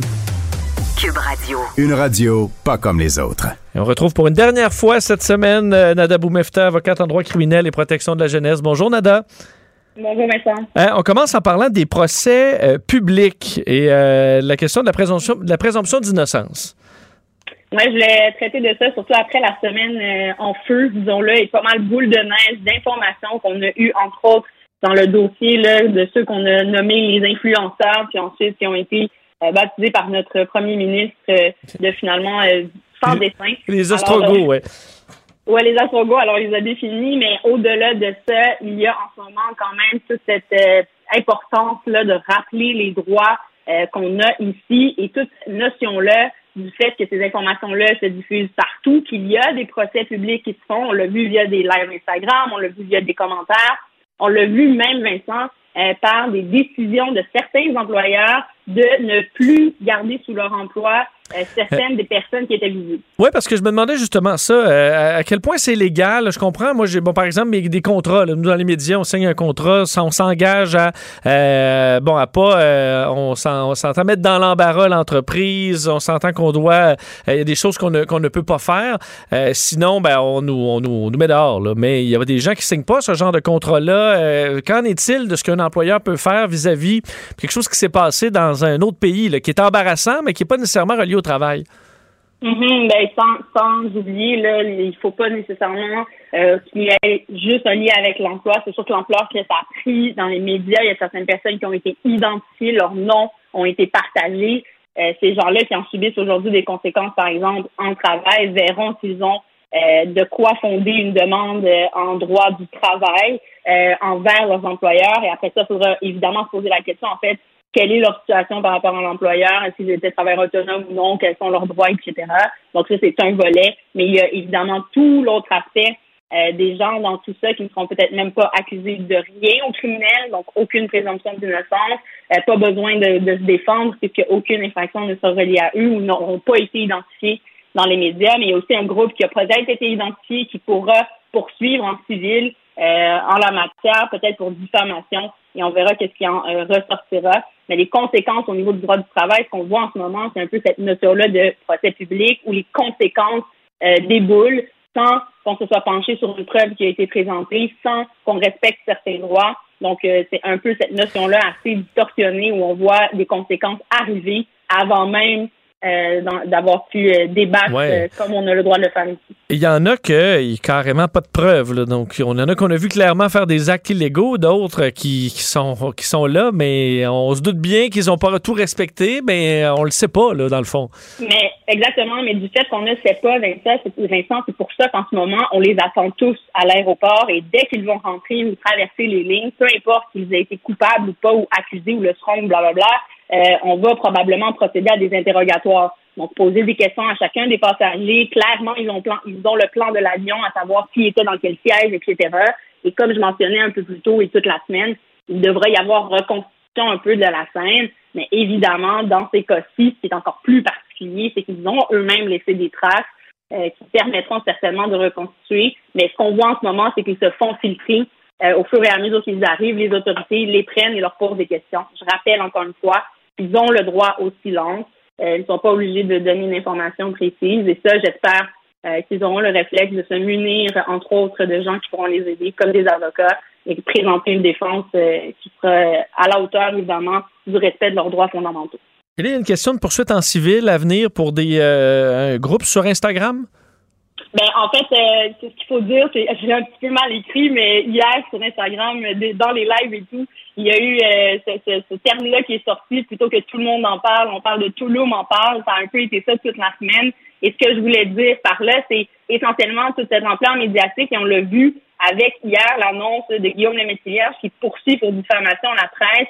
Euh, un peu le même phénomène dans cette affaire-là, et je pense que la question pourra se poser pour certaines de ces personnes-là, évaluer s'ils sont dans une situation de diffamation, et ça, c'est défini. La diffamation représente finalement le fait d'entacher la réputation d'une personne vis-à-vis d'autres par des paroles, des écrits ou des gestes qui suscitent, par exemple, du mépris, du ridicule ou de la haine et même de la moquerie. Alors, est-ce qu'on se retrouve un peu là-dedans euh, du fait qu'on en a même effectivement euh, ri? Il y a eu plusieurs événements qui en sont suivis, mais des conséquences aussi claires, comme par exemple le fait d'être banni par des euh, compagnies euh, d'aviation, devoir défrayer d'autres coûts, par exemple, pour rentrer et pour certains, leur perte également euh, d'emploi. Donc, on verra s'ils auront matière à pouvoir poursuivre en civil, mais cette question-là, certainement, va se poser, surtout après ce qu'on vient de voir avec Guillaume Lemaitre qui sera aussi un dossier à suivre. Euh, terminons avec la sentence euh, dans le dossier du père de la fillette de Granby, euh, dossier très suivi. finalement, c'est un, une entente, une suggestion commune présentée par la couronne et la défense qui a été acceptée par le juge. Oui, on termine avec un sujet qui n'est pas facile. On est quand même, oui, vendredi, mais je pense que c'est important d'en parler au public et qu'on soit au courant également du processus judiciaire quand on en vient, par exemple, dans ce cas-ci, à une suggestion commune, c'est-à-dire que la poursuite et l'avocat euh, de la défense se sont entendus euh, pour suggérer, donc c'est là une sentence euh, commune suggérée au juge d'en venir à cette sentence-là, de conclure, de l'entériner finalement devant le tribunal pour la rendre officielle, mais à la base, quand on a des discussions entre nous, on se base sur des faits, évidemment, de la cause, euh, ce qu'on a en droit aussi, qu'est-ce qui est applicable, les fourchettes, etc. Donc, généralement, et basé sur des, des, cas de la Cour suprême, les juges vont entériner les suggestions communes. Mais ce qui est particulier dans ce dossier-ci, et le juge le dit, euh, il n'a aucune sympathie pour lui, le mentionne dans sa décision, malgré le fait qu'il entérine ce quatre ans de détention qui est, qui est maintenant imposé en sentence pour le père euh, de cette tragique histoire de la fillette de Granby. Donc, on verra qu'est-ce qui va se passer. Mais une phrase, Vincent, que je voulais absolument mentionner, que le juge a tout à fait raison. Le tribunal qui siège en matière, euh, finalement, criminelle, euh, siège en matière de légalité et non pas en matière de moralité. Donc, euh, ça, rappeler au grand public que lorsqu'on sentence quelqu'un en criminel, euh, l'idée n'est pas de, de se venger. On n'est pas dans un système œil pour œil, dent pour dent. On est dans un système où chaque sentence doit être imposée en fonction de, des accusations évidemment retenues contre lui, dont il a été déclaré coupable ou plaidé coupable, mais également de la preuve entourant euh, des critères déjà établis dans le code criminel et dans nos euh, décisions de, de jurisprudence euh, pour imposer une sentence. Et c'est ce qu'on voit aujourd'hui. Donc vraiment au niveau du public, parfois ça peut choquer. Au niveau de la famille aussi, ça peut être un nombre de chocs, mais rappelons les principes. Est-ce que euh, la sentence, en terminant, la sentence de, de- la belle-mère qui a été euh, bon, qui a été assez sévère, reconnue coupable, s'en va en prison, euh, est-ce que ça peut avoir euh, poussé le père à vouloir s'entendre, sachant qu'il y avait peu de choses à gagner? Est-ce que ça a donné de la, des, des, des, des armes à un camp ou l'autre pour dire OK, ben on va, euh, on, va on va régler, on va s'entendre? Mhm. Ben, dans chaque dossier, ça demeure des codes d'espèce, mais c'est certain que quand c'est des dossiers qui sont en parallèle comme ça, où euh, il y a déjà une preuve qui a été présentée, mais il y a des règles de preuve qui s'appliquent en Vincent euh, de contraindre ou pas des témoins à témoigner dans un autre dossier. Euh, mais c'est sûr que ça a pu être un élément là, que l'avocat a tenu compte, euh, mais on agit toujours évidemment dans l'intérêt de nos clients, puis avec les, les cartes qui sont sur la table et les possibilités. Et en agissant dans son intérêt, ben, c'est sûr que quand on voit le témoignage qu'il a livré, qu'on peut aujourd'hui partager au public, euh, c'est assez particulier. Là, on voyait cette, euh, cette culpabilité-là aussi. Donc, c'est de se poser la question si on va à procès, euh, sur quels éléments essentiels, en fait, la, la couronne doit démontrer euh, la preuve hors de tout doute, mais aussi en défense, quelle défense on peut présenter. Et dans ce cas-ci, il y a eu non seulement négociation sur la sentence, distribution commune, mais également sur les chefs sur lesquels il a plaidé coupable versus Paul Lancerté. Rappelons qu'il y avait une accusation de négligence criminelle qui euh, était également attachée à ce dossier-ci. Donc, euh, plusieurs facteurs Vincent, vraiment peuvent influencer ce type de décision-là et de, de disons, prise de, de voie de négociation plutôt que de procéder. Euh, Merci pour, euh, pour ces- de, de- de nous ex- de nous expliquer tout ça. Bon week-end, on se retrouve euh, lundi, Bon Nada. week-end. À lundi, Vincent. Au revoir. Au revoir à Cube Radio. Cube Radio. Cube Radio. Pour comprendre même les dossiers les plus compliqués, Vincent Dessereau.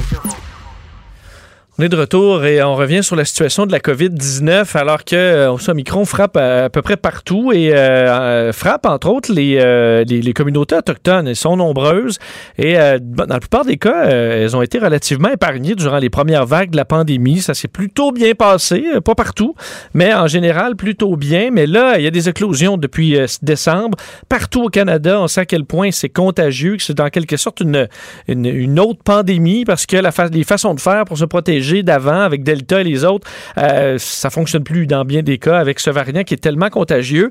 En deux semaines, le nombre de personnes atteintes dans les communautés qui a pratiquement triplé, passant de euh, près de 1000 à plus de 3400 selon le dernier bilan des services autochtones au Canada. On parle de la situation avec Dr Stanley Volant, euh, que vous connaissez bien, chirurgien Inou originaire de Pessamit, euh, qui conseille notamment les communautés Inou dans leur réponse à la COVID-19. Euh, on le rejoint en ligne. Dr Volant, bonjour.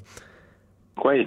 Euh, donc, par- parlez-nous de la situation actuelle. Euh, c'est pas faux de dire que euh, la situation est différente de, toutes les autres vagues pour euh, les communautés autochtones? Absolument. Je pense que cette vague de, Micron, elle est fulgurante. C'est une déferlante, en fait, à travers le pays, à travers le monde. Le- les, les, qu'on voit dans la population générale, on voit, on va les voir chez les Premières Nations. Et cette fois-ci, ça a tellement été fulgurant parce que vous vous rappelez, dans la première, deuxième vague, commençait à avoir quelques cas, on avait le temps de se barricader, de fermer les communautés, de faire des, des guérites pour contrôler le va-et-vient. Mais cette fois-là, ça, rentrait tellement vite. Puis dès que ça rentre dans une communauté, ben c'est la déferlante euh, est présente. Donc euh, les cas augmentent à une vitesse fulgurante. En fait, euh, même de façon générale, on le voit. Moi, je j'habite à Montréal, puis le nombre de personnes que je connais qui sont atteintes de COVID, c'est j'ai l'impression d'être dans un jeu de battleship. Puis mon adversaire, c'est exactement où est mon porte-avions, puis mon croiseur, mon destroyer, parce qu'il a frappé partout ailleurs. Il reste juste moi encore debout. Oui, c'est- fou, effectivement, à quel point on connaît soudainement plein de gens qui ont, qui ont la COVID ou qui l'ont eu. Et on suppose, euh, dans, bon, on est, on est en plein hiver, on est réfugié à l'intérieur, les communautés autochtones encore plus au nord, euh, ça, ça, ça doit être le cas aussi. Ça, ça aide pas parce que les gens se retrouvent à l'intérieur où la, euh, la, la- la transmission est encore plus grande? Oui, absolument. Puis les, les maisons dans les communautés autochtones sont mal ventilées. Souvent, il y a des contaminations. Moi, c'est sûr, déjà, c'est la construction des maisons est vraiment euh, très euh, un peu euh, un peu douteuse, en tout cas, la, la condition des maisons dans, dans le nord. Et souvent, il y a une surpopulation de, de, de personnes dans, dans, dans les maisons. Souvent, c'est les, les jeunes vont habiter avec leurs parents et leurs grands-parents. Et donc, euh, le risque de contamination euh, fulgurante d'une maison est très, très grande. Et les, les gens âgés qui sont souvent doublement triplement vaccinés sont quand même à risque de développer des euh, complications significatives d'Omicron. Mais les vaccins nous protègent. Fait que ça, ça, ça me rassure. Le taux vaccination dans, dans la communauté, communauté Innu, je pense bien, est quand même assez bonne. C'est près de 80-90% sur la communauté, donc pas mal identique à celle du Québec. Et je suis sûr que le vaccin nous protège, mais on peut pas, le risque zéro n'existe pas. Et cette vague-là, elle est impitoyable. Elle, va vite. Puis, euh, et la seule chose qu'on peut conseiller aux gens, allez chercher votre vaccin. Essayez d'éviter de, la mobilisation entre les bulles familiales. Puis, euh, ensuite, attendez que cette, vague-là, qui va être très rapide, je pense qu'elle est tellement fulgurante que dans comme en Afrique du Sud, au bout d'un mois ou deux, elle va s'essouffler parce qu'il n'y aura plus personne à, à contaminer. Oui, c'est une, une vague euh, extrêmement rapide. On espère effectivement que ça pourra baisser le plus vite possible. Euh, la question de la troisième dose en ce moment, est-ce que c'est très avancé aussi dans les communautés autochtones, dans les communautés que vous, que vous surveillez? Oui, c'est euh, on fait beaucoup de campagnes de, de sensibilisation dans les communautés nous et ça va à, à fond de train. Là. C'est maintenant on est on vaccine les gens de moins de 50 ans, donc on ça va très bien. On n'a pas encore mais oubliez pas que les communautés autochtones, la moitié de la population a moins de, de, de 20 ans. Donc euh, on a encore une bonne tranche de population à vacciner, mais les gens embarquent et euh, les valeurs communautaires collectives sont très importantes dans notre communauté.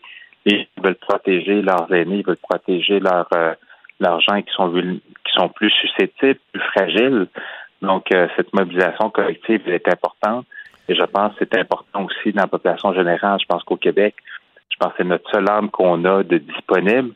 Il faut la prendre, puis euh, euh, espérer que ça passe vite, puis que le système de santé tienne le coup, parce qu'actuellement, dans les, hôpitaux du Québec, euh, on voit que la pression est énorme sur notre système de santé.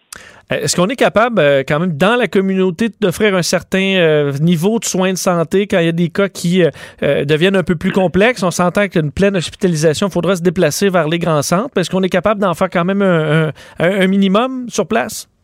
Ben, pour les, la majorité des gens qui sont asymptomatiques ou de peu de symptômes, comme un peu un rhume ou mal de gorge, tout ça, on, on reste à la maison, on s'isole, puis on, on dit aux gens de ne pas fréquenter d'autres personnes. Mais pour les gens qui ont des symptômes nécessitant des soins, ils doivent être transférés dans des centres urbains. Par exemple, pour la communauté d'Ochien Bessamit, c'est transféré à Bécomo. Les gens de Ouachat, Magnotenam, c'est transféré à Sept-Îles ou de la Basse-Côte-Nord. Et euh, ces hôpitaux-là n'ont pas une capacité énorme à accueillir des gens avec la COVID. Donc, euh, il ne faut pas demander un stress supplémentaire à un système de santé qui est très fragile, qui était- l'était déjà en 2020. Euh, j'ai, j'ai, j'ai peur pour l'ensemble du Québec, en fait, euh, pas juste pour les autochtones, notre de santé est, est vacillant. Euh, euh, bon, c'est certaines communautés sont, vraiment très loin là, au nord, euh, ont parfois besoin des services des, avions ambulances. Ça, les services, est- est-ce qu'il était bon avant? Je comprends qu'on a très peu d'appareils. Est-ce que ça augmente la pression là-dessus de devoir des fois ramener des gens en ville d'urgence parce que la situation se détériore? Est-ce que ça fait partie des, enjeux? Le, le transport aérien est, très bon dans, le Grand Nord. Ils ont l'avion gouvernemental, puis aussi tous les avions nolisés de Air Inuit ou de Québec, donc qui peuvent rapatrier les gens sur les centres urbains, surtout sur Montréal, parce que les quand les gens du Grand Nord sont euh, sont hospitalisés, ils sont rapatriés soit, soit à Montréal ou encore à Val d'Or pour les cris. Euh, mais le, le service aérien est très bon. Cependant, euh, il y a une certaine limite à ne pas dépasser non plus. Et, et les communautés nordiques euh, ont limité les entrées dans les communautés. C'est vraiment les, les déplacements au sud doivent être depuis plus d'un mois et demi, doivent être absolument nécessaires aux médicaments nécessaires. Donc, on, on diminue le risque euh, parce que le virus qui rentre à, à Kojurapik ou encore à Inuvik, le Grand Nord, euh, ça peut faire pas mal de dégâts parce que les gens quand il fait vraiment froid, moins 15, moins 20, ben, on est encore plus en cabane. Puis, euh, donc, c'est le, le, et encore là, le de surpopulation euh, des maisons existe.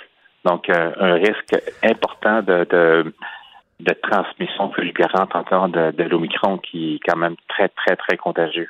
Est-ce qu'on est capable d'accéder à des tests rapides dans les, dans les communautés assez facilement ou c'est aussi difficile que, qu'en ville? On, durant la première, euh, les premières deuxièmes vagues, on s'est muni de, de technologies pour en faire des tests rapides. Euh, le problématique souvent, c'est le, le, le substrat. C'est Comme les, les, les, machines sont là, mais on manque des fois de réactifs. Donc, euh, on est, les communautés sont toujours euh, en lien avec Santé Canada qui fournit les, les réactifs pour parce qu'il faut des petites cassettes là, pour mettre dans les machines. Euh, parce que sans ces cassettes-là, avec les réactifs, on peut pas avoir de test. Donc, euh, donc on est toujours à la limite de, de ces tests-là. Puis, euh, si la, la, la, la si, et comme au Québec, vous savez, euh, on teste PCR aux gens qui, la population générale, on en fait juste une population ciblée parce qu'on on, notre capacité de tester commence à être à la limite de ce qu'on est capable de faire. Euh, vous êtes chirurgien, euh, docteur Volant. Euh, quand vous voyez le niveau de délestage actuellement, on arrive au, au niveau 4, euh, le plus haut niveau, à peu près 80% des chirurgies qui sont, qui sont reportées en ce moment. C'est quoi l'avis d'un chirurgien là-dessus et votre niveau d'inquiétude? C'est dommage pour les gens qui vont devoir attendre encore plus. J'ai plein de patients qui s'inquiètent, des gens qui qui ont des, euh, des, euh, des, calculs dans la vestibulaire, qui sont très souffrants, qui attendent après l'opération, des gens qui ont des grosses hernies. J'ai des près 7-8 patients qui sont en attente d'une chirurgie pour le cancer du côlon ou de l'estomac. Je suis euh, que je dois opérer dans, dans, la prochaine semaine. Ils sont très, très inquiets de ce délestage-là. Euh, c'est sûr, ça va avoir des conséquences sur le système de, de sur, sur l'attente des patients, mais on va privilégier certainement les gens qui sont les plus grandes urgences et les cancers mais c'est pas pas l'idéal. On n'a pas le choix. Le, le, le, système de santé, le nombre d'infirmières, d'infirmiers, de, de personnel commence à diminuer. Il y a plus de 13 000 personnes du système de santé qui sont en, en qui sont en confinement ou encore qui sont malades. Donc, euh, euh, ça a un effet important. Nous, à l'hôpital Notre-Dame, on, on encore à notre capacité réduite, donc au niveau 4 mais on, s'attend à l'être euh, d'un moment à l'autre parce que tous les centres hospitaliers ou, en périphérie de Montréal le, tombent un après l'autre. Donc, euh, c'est euh, ça, ça, a des répercussions, mais on n'a pas le choix. On vit dans cette déferlante-là d'Omicron en espérant qu'elle dure le moins longtemps possible. Je pense qu'on est dans, dans une meilleure position qu'en 2020 parce que la jeune population, elle est vaccinée traitement aux soins intensifs à l'hôpital Notre-Dame, la majorité des gens aux soins intensifs, c'est des gens vaccinés. Sur les étages euh, réguliers, euh, c'est environ 50-50, mais les gens sont peu malades et souvent les gens rentrent pour des conditions mal de ventre, une infection, mais qui ils sont porteurs de l'Omicron, mais qui sont asymptomatiques.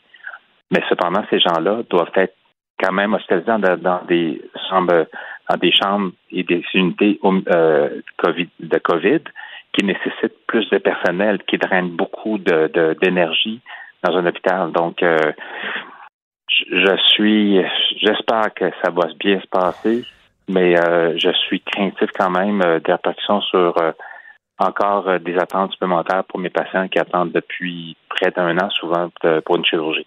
Oui, vous ne voyez que la liste s'allonger en plus euh, de, de, depuis le temps. Alors, euh, beaucoup, beaucoup de pression sur le système. Une chance qu'on, a, euh, bon, bon, qu'on a du, du, personnel de la santé qui est encore là au front, docteur Stanley Volant. Euh, merci infiniment d'avoir été là. Je vous, en tout cas, je vous remercie. Je vous souhaite la santé pour cette nouvelle année et qu'on puisse tous ensemble vaincre le COVID et l'Omicron ou qu'on puisse commencer à vivre de façon plus normale qu'on vit actuellement. On vous le souhaite. on se le souhaite, mais d'ici là, d'ici la vie normale, il faut, faut qu'on se donne tous un coup de main pour garder le système sur, sur les rails. Euh, merci infiniment. Merci, au revoir. Docteur Stanley Volant, chirurgien, donc Inou, originaire de Pessamit. Vous écoutez Vincent Dessereau. Cube Radio. On est de retour et on va regarder les nouvelles, euh, ce qui se passe dans l'actualité avec Carl Marchand. Bonjour Carl. Bonjour Vincent. Euh, commençons par un peu la nouvelle du jour, euh, les, euh, la, la- la- la sentence, fait pas la sentence, la, la- la peine Oui. pour euh, le père de la fillette de Granby. Quatre ans de prison, ça a été déclaré aujourd'hui au palais de justice de Trois-Rivières, donc le père de la fillette de Granby, qui avait déjà passé six mois en détention préventive. Il lui reste donc trois ans et demi là, en détention. Et le juge François Huot a été très dur à son égard. Vous vous êtes comporté comme un lâche. Vos comportements me dégoûtent, comme ils ont dégoûté, dégoûté toute la province de Québec. Je n'ai aucune forme de sympathie à votre égard. Vous vous êtes comporté à l'égard de la petite fille comme on ne le fait même pas avec un animal. Euh, donc, le père qui avait plaidé coupable, on le sait, le 13 décembre à une accusation de séquestration. Alors, ça viendra mettre peut-être un point à cette affaire. On le rappelle que la, belle-mère, elle, avait été reconnue coupable de meurtre non prémédité et elle est condamnée à la prison à vie. Pas de possibilité de libération conditionnelle avant 13 ans.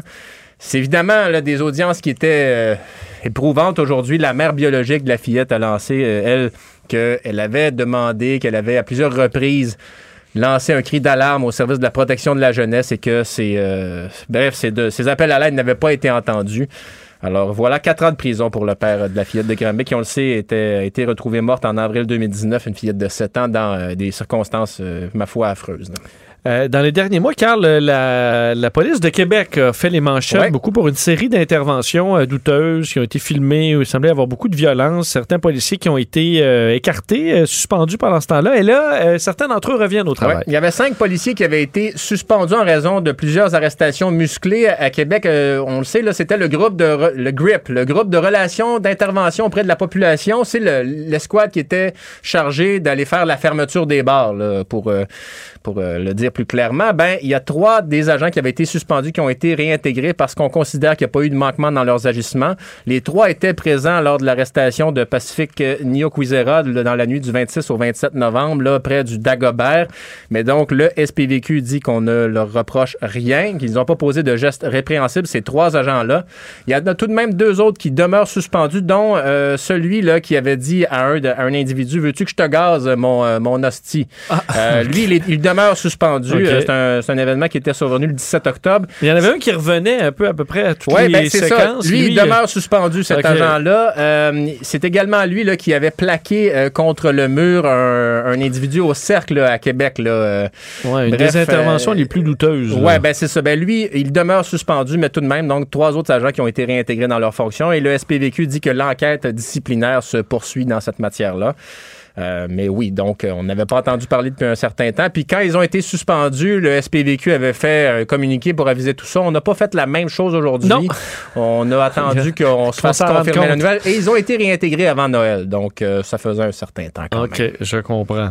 Euh, bon, les commerçants devront, euh, Carl, faire euh, bon, bon, euh, vont vérifier les passeports Ouais. vaccinaux bientôt, les commerces non essentiels, on pense aux soins corporels et tout ça. On parlait tantôt avec quelqu'un qui travaille sur des bornes pour essayer de faire ça plus vite parce que euh, plusieurs commerçants euh, sont opposés à ça. Ils voient comme tout un casse-tête. un, un gros front commun des commerçants qui disent euh, écoutez, c'est impossible pour nous de le faire. D'abord, il y a une question de pénurie de main-d'œuvre et euh, dans tous les organismes, là, quand- que ce soit le Conseil québécois du commerce de détail, Conseil canadien du commerce de détail, la Fédération canadienne d'entreprises indépendantes, disent écoutez, de nous imposer euh, cette restriction-là, ça va être beaucoup. Puis dans euh, un des exemples, c'est par exemple euh, la chaîne de suppléments alimentaires Popeyes. Bon, c'est pas des choses que toi et moi on, con- on consomme. Ça, On tu pas des- je sais pas, t'as Tu pas regardes des- ma chaîne et tu Ben, dis, il prend pas de lui. en tout cas, je te dirais, change peut-être de ça, mais bon.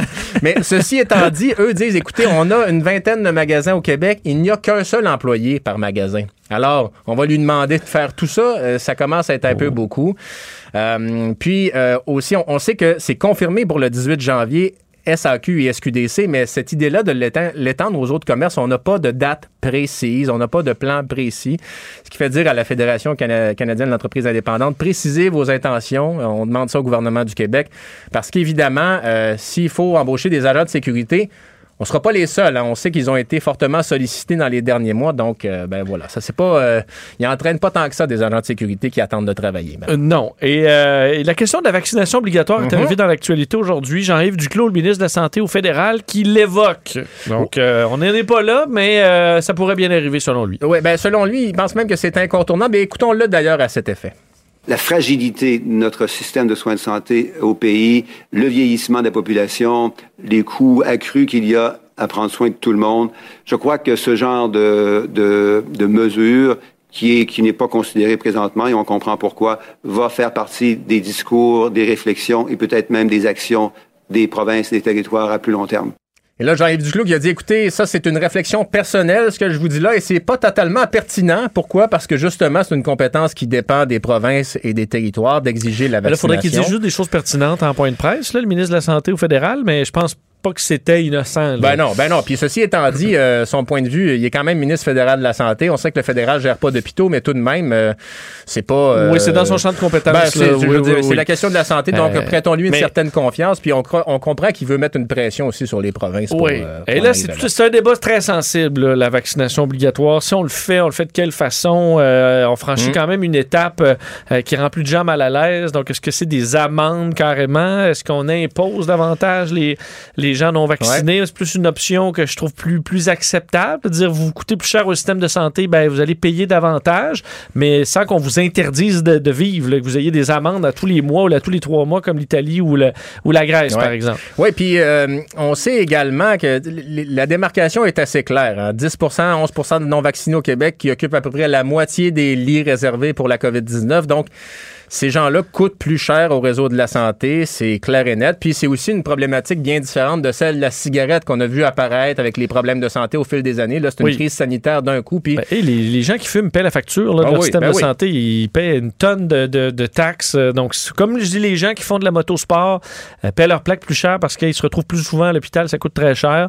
C'est une logique qui est plus acceptable, je pense, que juste d'interdire de ne pas être vacciné, Ouais. ce qui est un peu étrange. Mais là, les actuaires n'ont pas eu le temps encore, évidemment, de faire toutes les, les probabilités de- des coûts de santé, mais on le verra peut-être. Puis pour te donner, bon, tu parlais de, de l'Europe, c'est ça, tu sais, à certains endroits, on va pénaliser les personnes âgées qui ne sont pas vaccinées. En Autriche, c'est 600 dollars d'amende tous les trois mois à toutes les personnes de 14 ans et plus qui ne sont pas vaccinées. Alors, est-ce qu'on va demander la vaccination obligatoire ou imposer ou pénaliser ceux qui ne le sont pas? Euh, On sent que ça s'en vient. En tout cas, on est passé par la, la SAQ, la SQDC avant de, de- de réfléchir à ça. Euh, et euh, la question des médecins spécialistes, Hum. en terminant, là, euh, des millions de dollars en primes qui sont abolis. 100 millions de dollars en primes et euh, parfois les journaux font œuvre utile parce que ce sont des primes qui ont été révélées par le Journal de Montréal et donc qui ont été éliminées à la suite de nombreux reportages et euh, je te donne quelques exemples de primes qui ont été euh, supprimées. La prime d'assiduité pour anesthésistes et chirurgiens qui se présentaient au bloc opératoire à l'heure, avant 8 heures. La prime réunion pour assister à une réunion. Euh, et ça, imagine-toi, C'est vrai, moi, j'aimerais ça te payer pour rester Ben oui. avoir une prime parce que Et, pas euh, toujours utile. Et les infirmières qui assistent aux mêmes réunions que les médecins spécialistes aussi, des fois, aimeraient avoir ces primes-là. Une prime pour les patients de 85 ans et plus et la prime oxygène. Celle-là, elle, elle, était amusante. C'était une prime offerte quand on effectuait la surveillance d'un- d'un appareil précis d'oxygénation pour les patients. Ça marchait par coup de 15 minutes, par quart d'heure. Il y a un médecin qui avait réussi à facturer en une seule semaine 54 000 pour un seul patient de cette prime-là. Oui, il y avait eu de l'abus. un Alors, petit peu, euh, voilà. Donc, et euh, avec l'accord de la Fédération des médecins spécialistes, il y a l'Institut de la pertinence des actes médicaux qui a été mis en place en 2020, qui va justement évaluer toutes ces primes-là parce qu'il y en a d'autres. Et l'idée, c'est d'arriver à des économies annuelles de 140 millions de dollars par année. Mais en tout cas, tu étais là aujourd'hui à l'heure, moi aussi. On n'a Euh, pas eu de prime, mais en même temps, on sauve pas de vie. Euh, c'est un bon point que quand même. Merci, Carl. Soucieux de bien comprendre tous les enjeux, il vous montre l'autre côté de la médaille. Vincent Dessereau. On parle beaucoup de santé physique, mais la question de la santé mentale est aussi euh, importante et inquiète beaucoup de gens avec le retour à des confinements, couvre-feu. Hein, c'est, déprimant d'entendre ça. Surtout qu'on sort de novembre, décembre, des mois des fois plus durs pour la santé mentale. Puis là, tout ça comme d'habitude, on arrive avec une période un peu plus plaisante, le temps des fêtes, qui n'a pas été euh, aussi plaisant qu'à l'habitude avec les règles. Et là, ben, on plonge dans les mois, euh, ben, il y en a qui adorent l'hiver, mais c'est pas le cas de tous les Québécois. Des fois, là, janvier, février, mars, ça peut être un peu long. Vivre ça en confinement euh, avec le couvre-feu, c'est difficile. Euh, il y a de la fatigue de la rentrée en ligne chez les jeunes. On parlait avec des gens là, dans les universités aussi, qui voit beaucoup de fatigue euh, mentale chez, bien des, jeunes personnes. Donc, ça touche toutes les couches de la société, cette difficulté-là à garder une bonne santé mentale en situation de crise comme on vit. Et ben, ce matin, il y avait une lettre ouverte dans la presse justement sur ce sujet intitulé Cinquième vague, quand notre cerveau voit un tsunami. Et justement sur cet impact euh, de cette nouvelle vague de COVID si euh, abrupte euh, et le confinement sur la santé mentale des Québécois. Elle est écrite par pas n'importe qui, la psychologue et présidente de l'Ordre des psychologues du Québec, Dr Christine Groux, qu'on a en ligne. Dr Groux, bonjour. Bonjour. Euh, donc, la santé mentale, hein, souvent, elle a laissé pour compte dans euh, toute cette pandémie. Euh, question quand même là-dessus sur la santé mentale. On, a l'impression quand on retombe dans le confinement et dans le, couvre-feu, docteur Groux, on a l'impression qu'on a passé deux ans en confinement. On dirait que les mois de, de liberté presque totale qu'on a connus, on les a déjà oubliés. Est-ce que je me trompe? Ben, c'est parce que les rémissions ont été de, de malheureusement de trop brefs répits. Hein? C'est-à-dire que on, on, a on a connu une certaine liberté, oui, elle a été de courte durée, puis là on s'attendait à passer des, des fêtes plus festives, plus libres, plus normales.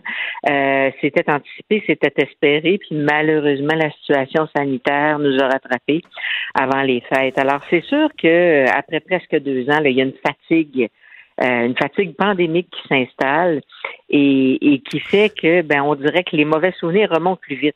Ouais, faut, faut dire que nos, nos mauvais souvenirs de, du début de la pandémie, qui a, où toutes nos vies ont été bouleversées au complet, euh, j'ai l'impression que notre cerveau n'a pas encore complètement euh, analysé ou fait la paix avec tout ça.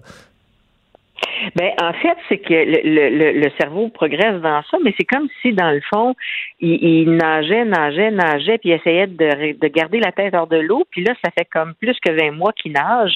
Il commence à se fatiguer. Fait que là, la vague qui arrive qui lui passe par-dessus la tête, ben, ça a l'air d'une énorme vague, mais parce qu'il est fatigué. Euh, parce qu'il faut comprendre que quand on a commencé, on, on était très énergique, on était très résilient, on faisait du pain, on dessinait des arcs-en-ciel, puis on se disait ça va bien aller. Et on était convaincu qu'on se pour quelques semaines. Euh, là, on est plus presque deux ans plus tard. Et euh, bon, puis à travers ça, on a pensé qu'on éviterait la deuxième vague. On a pensé qu'on sauverait Noël dernier. C'est pas arrivé. Et là, on est rendu à la cinquième vague. Et ce qui est particulier cette fois-ci, c'est que malgré la vaccination, on, on, on, a des craintes parce qu'on sent qu'on n'est pas protégé. Et là, c'est comme si on voit les choses avec des lunettes noires parce que le cerveau est fatigué. Alors, c'est une vague qui affecte moralement même les gens qui s'en sortaient bien jusqu'ici. Et il y a beaucoup, beaucoup de gens qui se sont adressés à, à moi au cours des dernières semaines pour se dire, mais qu'est-ce qui se passe? Comment ça se fait qu'on se sent comme ça? Est-ce Ben, que- On se sent comme ça parce qu'on est fatigué. Et ouais, est-ce qu'on commence à trouver des- difficilement, souvent il y a des gens, euh, je fais un peu partie de ceux-là, là, qui voient le verre à moitié plein, puis on se dit, ah, ben non, mais là, au premier confinement, là, ça, hein, ça, ça, ça nous replace les... euh, après ça, on va savourer la vie, hein, puis on va savoir que c'est important de se rencontrer, puis on essaie de trouver du positif. Là, ça fait deux ans, ça commence à être difficile de voir du positif dans quoi que ce soit. Est-ce que ça fait partie un peu de, de ça, qu'on ait de la misère à se trouver des paroles encourageantes? Oui, parce que en fait, si, vous, vous passez dans votre vie des, des épreuves, tu sais, si vous en passez une de temps en temps, ça va. Mais si vous en avez plusieurs successivement, puis que vous arrêtez pas de vous adapter, puis que vous, vous, développez des réflexes de vigilance parce que vous êtes toujours stressé, ben, à un moment donné, vous allez devenir fatigué. Puis c'est là où on, on a une vision un petit peu plus sombre. C'est pas nécessairement objectif parce que, mais ça nous permet de rester vigilants. Puis, mais on a une vision plus sombre. On voit le verre beaucoup plus à moitié vide qu'à moitié plein, effectivement. Puis là, euh, pour paraphraser un, un, un collègue qui me disait euh, il y a quelques jours, ben moi, quand mon verre est à moitié vide, je le remplis. Mais je pense que c'est ce qu'il faut faire, c'est-à-dire qu'il faut essayer d'avoir du contrôle sur là où on peut en avoir du contrôle, parce que on n'en a pas sur la situation de la pandémie. Mais fait il faut revenir avec une vision à court terme, puis se dire comment je peux faire moi pour que ma journée ou que ma semaine euh, soit plus agréable, même si le temps paraît long, puis en gardant la perspective qu'on va finir par en sortir. Ouais, donc là, quand on, on parlait qu'on se sentait qu'on essaie de garder la tête hors de l'eau depuis le début de la pandémie, mais que là, on sent qu'on manque d'énergie un peu, là, puis qu'on avale de l'eau. Euh, donc, on fait quoi? C'est une journée, une journée à la fois, un peu ce que vous dites, c'est de trouver du positif, de trouver des activités, euh, trouver un peu ce qui nous fait plaisir, malgré que le- la, la- la liste est moins longue? Ben, tu sais, d'abord, c'est d'abord c'est de reconnaître ce qui nous arrive, de reconnaître que c'est normal de se sentir, euh, euh, de se sentir à plat, de sentir qu'on commence à manquer de gaz, puis de sentir qu'on on a moins d'énergie, puis on n'est plus morose. C'est tout à fait normal. Une fois qu'on on a dit ça, ben c'est d'essayer de trouver des refuges, de- d'essayer de, de, de rester stimulé intellectuellement, d'essayer de se détendre, d'essayer d'avoir du plaisir, même si ça devient plus difficile, de ne pas s'isoler non plus, de continuer à parler à des gens, même si c'est en Zoom actuellement ou en FaceTime, parce qu'il y a une grosse différence entre s'isoler puis se confiner. Puis parfois, quand on broie du noir, on a tendance à se rouler en boule puis à dire ben là, je n'ai rien d'intéressant à dire pour personne, mais c'est dans ce temps-là qu'il faut continuer d'aller vers les autres aussi, parce qu'on se sent tous comme ça. Fait que tu sais, il faut essayer de revoir nos objectifs puis de dire, ben, tu sais, mon objectif aujourd'hui, c'est d'essayer de passer une bonne journée ou d'essayer de la passer la mieux possible. Et s'il advient que j'ai une mauvaise journée, de, de, de, de savoir que demain, ben, elle va être meilleure. Euh, ceux, il y en a quand même qui ont peut-être rechargé les batteries un peu plus pendant euh, les, mois où ça s'est mieux passé, qui, euh, bon, pour qui ça va bien, mais qui, veulent s'assurer qu'autour d'eux, leurs- proches, leurs proches vont bien, essayer de leur donner de l'énergie. Est-ce qu'il y a quelque chose qu'on peut faire pour essayer de s'assurer que, ben, d'un, les, les, les gens sombrent pas, s'assurer, des fois, on dit, ah oui, ça va bien, mais comment s'en assurer? Puis leur donner un petit coup de main à ceux qu'on voit qui sont dans la déprime? Oui, donner un coup de main, donner un coup de fil, euh, essayer de garder un œil sur les gens qui sont seuls, par exemple, à l'intérieur de la même famille, tu sais, essayer de se prendre soin. Ça veut dire être euh, bienveillant avec les autres. C'est difficile quand on est fatigué d'être tolérant puis d'être bienveillant. Mais c'est important de continuer à l'être parce que c'est un facteur de protection pour la santé mentale. Alors, je pense que c'est important de, de, de, de rester ouvert aux autres. C'est important aussi de regarder dans notre entourage. Y a-t-il quelqu'un à qui je peux parler quand j'ai une moins bonne journée? Parce qu'on a tous des moins bonnes journées, mais heureusement, on les a pas tous en même temps. Alors, quelqu'un à qui je fais confiance, qui portera pas de jugement, puis qui va, euh, qui va juste m'écouter quand j'ai besoin de ventiler, puis à qui je peux rendre l'appareil certaines journées.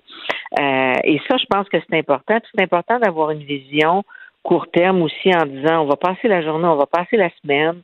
Euh, si j'ai une moins bonne journée, je vais me faire indulgence ce soir, je vais faire quelque chose que j'aime, je vais manger quelque chose que j'aime, je vais écouter une émission que j'aime. Il faut essayer aussi de, de trouver du positif, c'est-à-dire qu'il ne faut pas se submerger des mauvaises nouvelles. Hein, quand on a écouté deux bulletins de nouvelles dans une journée, là, à un moment donné, ça, ça suffit. Puis il faut rester à l'affût, mais tu sais, faut, faut pas juste non plus écouter des choses dramatiques si on suit des séries télé. Il faut essayer d'en, trouver des drôles, puis d'en, d'en trouver des divertissantes. Il faut se détendre. Puis je pense que de, de, de continuer à faire de l'activité physique, de prendre l'air, je sais que ça a l'air cliché, mais ça permet à notre cerveau de s'oxygéner. Puis, ça lui permet aussi de, de, de voir la lumière, ça lui permet de sécréter ce qu'on appelle les hormones du bonheur. Euh, et il y a des substances dans le cerveau qui nous permettent de rester de bonne humeur, puis il faut essayer de les stimuler. Oui, le lien avec la nature, c'est de plus en plus prouvé. Là, qu'un peu de temps en nature, ça nous, ça nous apaise, ça a un réel effet sur, euh, sur le corps. Euh, et là, euh, demain, je voyais demain samedi, là, beaucoup de gens seront, seront en congé. Ils annoncent, moins 15, moins 16. Euh, Est-ce que quand même, c'est le temps de dire, ben, on, va, sortir notre foulard, le gros manteau, puis on va au moins aller prendre une marche, même s'il fait froid, ça va nous dégourdir un peu, et de pas, ben, pas, pas rester un peu trop encabané. Ben, puis, puis même si on sort pas, tu sais, de bouger de quelque façon que ce soit, parce qu'il y a des gens qui sont peut-être dans l'impossibilité de sortir. Mais c'est sûr que de voir la lumière, de, de, de s'oxygéner, de bouger, ben ça va faire en sorte que euh, on, on on va libérer, si vous voulez, de, de, de, la sérotonine un peu dans notre cerveau. Puis ça, c'est une substance qui va nous aider à avoir la vie moins sombre, mais on va aussi s'oxygéner. Puis quand on le sait, on se sent mieux après, même si ça nous tente pas. Mais je pense que c'est important d'alterner entre euh, l'occupation de l'esprit, l'activité physique, la détente, le plaisir, les conversations qu'on a avec des proches. Euh, il faut continuer à faire ça. Puis il faut, parce que pour chaque personne, ça va varier, mais il faut se demander comment je vais faire de me faire plaisir aujourd'hui, puis comment je vais faire pour me faire du bien et de quoi j'ai besoin. Pas qu'est-ce que je dois faire, de quoi j'ai besoin. Et, euh, et qu'est-ce qui me ferait du bien? Puis je pense que s'il y a un temps où on peut se poser la question, c'est bien maintenant. Et euh, ben, de faire attention aux autres aussi. En, terminant, Dr. Gros, la, première mesure à enlever, dès qu'on aurait un peu d'oxygène pour pouvoir euh, pour, aider la santé mentale, c'est quoi selon vous? Est-ce que c'est le couvre-feu? Est-ce que c'est le fait de pouvoir mélanger davantage de bulles? Est-ce que c'est le restaurant? Euh, Qu'est-ce qui est le plus de. Ou bon, la rentrée en, en présentiel? Qu'est-ce qui vous vient en tête comme étant la première chose pour aider à ce niveau-là dès qu'on le pourra? Ben moi, je vous dirais, ça dépend pour qui. Euh, ça dépend pour qui, parce qu'il y a des gens pour qui un couvre-feu de 10 heures, c'est pas rest- restreignant du tout, mais il y a des jeunes pour qui ça l'est. Alors là, ça dépend pour qui, mais chacune de ces mesures-là, euh, quand on la quand on la lève, c'est un signe de regain de liberté et ça envoie un message que les choses vont mieux. Alors euh, donc je pense que c'est multifactoriel. Puis quand on accumule les mesures restrictives, ben ça envoie le message inverse. Donc, euh, je pense que quand les mesures vont commencer à se lever, le, le moral va recommencer à aller mieux, mais il est de plus en plus fatigué, alors il faut y faire attention. Ben, tout ça est très clair. Un très important rappel sur euh, la, la santé mentale. Docteur Christine Groux, merci euh, d'avoir été là. Avec plaisir. Au revoir, Docteur Groux, psychologue, présidente de l'Ordre des psychologues du Québec. Soucieux de bien comprendre tous les enjeux, il vous montre l'autre côté de la médaille. Vincent Dessereau. Emmanuel Latraverse. J'ai pas de problème philosophique avec ça. Mario Dumont. Est-ce que je peux me permettre une autre réflexion? La rencontre. Ça passe comme une lettre à la poste. Il se retrouve à enfoncer des portes ouvertes, là. La rencontre Latraverse. Dumont. Mario Dumont qui sera de retour lundi, mais Emmanuel, pour une dernière fois cette semaine, est là. Bonjour, Emmanuel. Bonjour. Euh, bon, ben, beaucoup de choses quand même euh, aujourd'hui au niveau politique, en commençant par Dominique Anglade, chef du Parti libéral, euh, chef de l'opposition, qui demande la convocation d'urgence de l'Assemblée nationale pour parler de la cinquième vague. C'est appuyé par Québec solidaire, entre autres. Refusé rapidement par le cabinet du premier ministre qui dit, ben là, il faut donner l'exemple. On demande aux Québécois d'éviter des contacts. C'est arrogant quand même comme, comme réponse. C'est mince un peu comme raison, non? Ben non, mais c'est complètement débile, excusez-moi, là, mais on n'est pas dans la première vague qu'on avait mis le Québec sur pause, puis même la construction puis le secteur euh, manufacturier était fermé, là. La réalité, c'est que les gens vont magasiner au centre d'achat, hein? Oui. Alors, allez-y au Carrefour Laval, passez votre samedi après-midi dans une plèbe euh, de gens euh, potentiellement COVID, mais nous, le Parlement, on ne siégera pas. Oui, c'est la gestion de l'État, ça me paraît quand même assez essentiel. Puis il y a des façons, on comprend qu'il y a des façons de le faire de euh, sécuritairement aussi. Là. Ben oui, mais absolument. Là. Et la réalité, c'est que Québec était quand même un des parlements qui avait donné l'exemple en reprenant des travaux avant Ottawa. Il n'y a pas d'histoire de d'être au Parlement par vidéo parce qu'on ne veut pas se déplacer. On a mis des plexiglas, les gens ont des masques. Euh, C'est moi, là, c'est complètement ridicule et c'est comme symptomatique. Mais M. Legault a quand même une tendance à vouloir se soustraire à ce genre d'exercice. On sait que l'Assemblée nationale, ça lui plaît pas particulièrement, surtout pas quand on le critique et on l'attaque. Et donc, peut-être que c'est pour ça, si on parle de protéger les antivax contre eux-mêmes, là, Oui. ben, peut-être que c'est pour se protéger contre lui-même. Que M. Legault ne peut pas retourner à Oui, l'Assemblée mais- nationale à la bon. période des questions. Mais il y, a- il y a ça, Emmanuel. Fait, je trouve ça arrogant, la, la- la réponse. Mais ultimement, là, euh, ce que Dominique Anglade demande, est-ce que ça aide qui que ce soit dans la gestion de la pandémie ou les Québécois? C'est un peu quand même la réelle question derrière le jeu politique. Puis je, je- je pensais, sûr, euh, mais je pensais, Emmanuel, au bilan quand même de la dernière, euh, des derniers mois. Je regardais les sujets qui ont été abordés alors qu'Omicron euh, commençait déjà à faire rage en Europe. Toutes les questions, c'était, on sait, l'enquête publique, la première vague, mettre fin à l'urgence sanitaire. Québec solidaire, eux, c'était le troisième lien le stade de baseball. Euh, ils n'ont pas levé des drapeaux rouges qui auraient changé quoi que ce soit la situation aujourd'hui, euh, au même au début du mois de décembre dernier. Oui, mais à ce rythme-là, on ferme le Parlement et on n'en a plus, là. Je veux dire, c'est, je, c'est, moi, je trouve que ce débat-là est assez surprenant euh, en ce moment au Québec. On vient de passer la semaine à parler de ce qui s'est passé aux États-Unis. Du fait que la démocratie aux États-Unis est menacée à cause de sa polarisation et euh, du, de, du fait qu'il y a un parti politique, le Parti républicain, les sbires de Trump, qui sont complètement déterminés à miner les institutions démocratiques. La réalité, c'est que la démocratie, c'est pas intéressant. On s'en préoccupe pas tant qu'on l'a, tant qu'on l'a. Et la réalité, c'est qu'on est quand même dans un système où il y a un gouvernement qui est élu, qui on n'a pas élu une dictature pour quatre ans. Il doit rendre des comptes. Et euh, le meilleur endroit pour rendre des comptes à la population demeure euh, l'Assemblée nationale.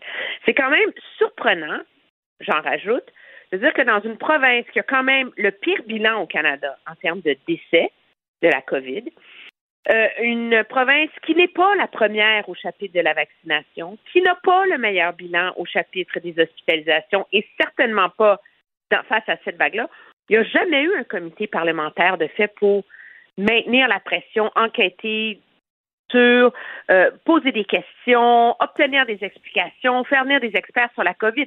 On est le seul théâtre et le seul lieu pour demander des comptes au gouvernement, c'est dans le théâtre de la période des questions. Alors, à un moment donné, on peut bien dire ça sert à rien le Parlement. Mais dans ce cas-là, il sert à rien pour le troisième lien, il sert à rien pour l'éducation, il sert à rien pour rien. La réalité, c'est que le Québec est plongé dans la pire crise, la pire phase d'une crise sanitaire qui dure depuis deux ans. De l'aveu même de la sous-ministre responsable, notre système hospitalier est au bord de l'implosion.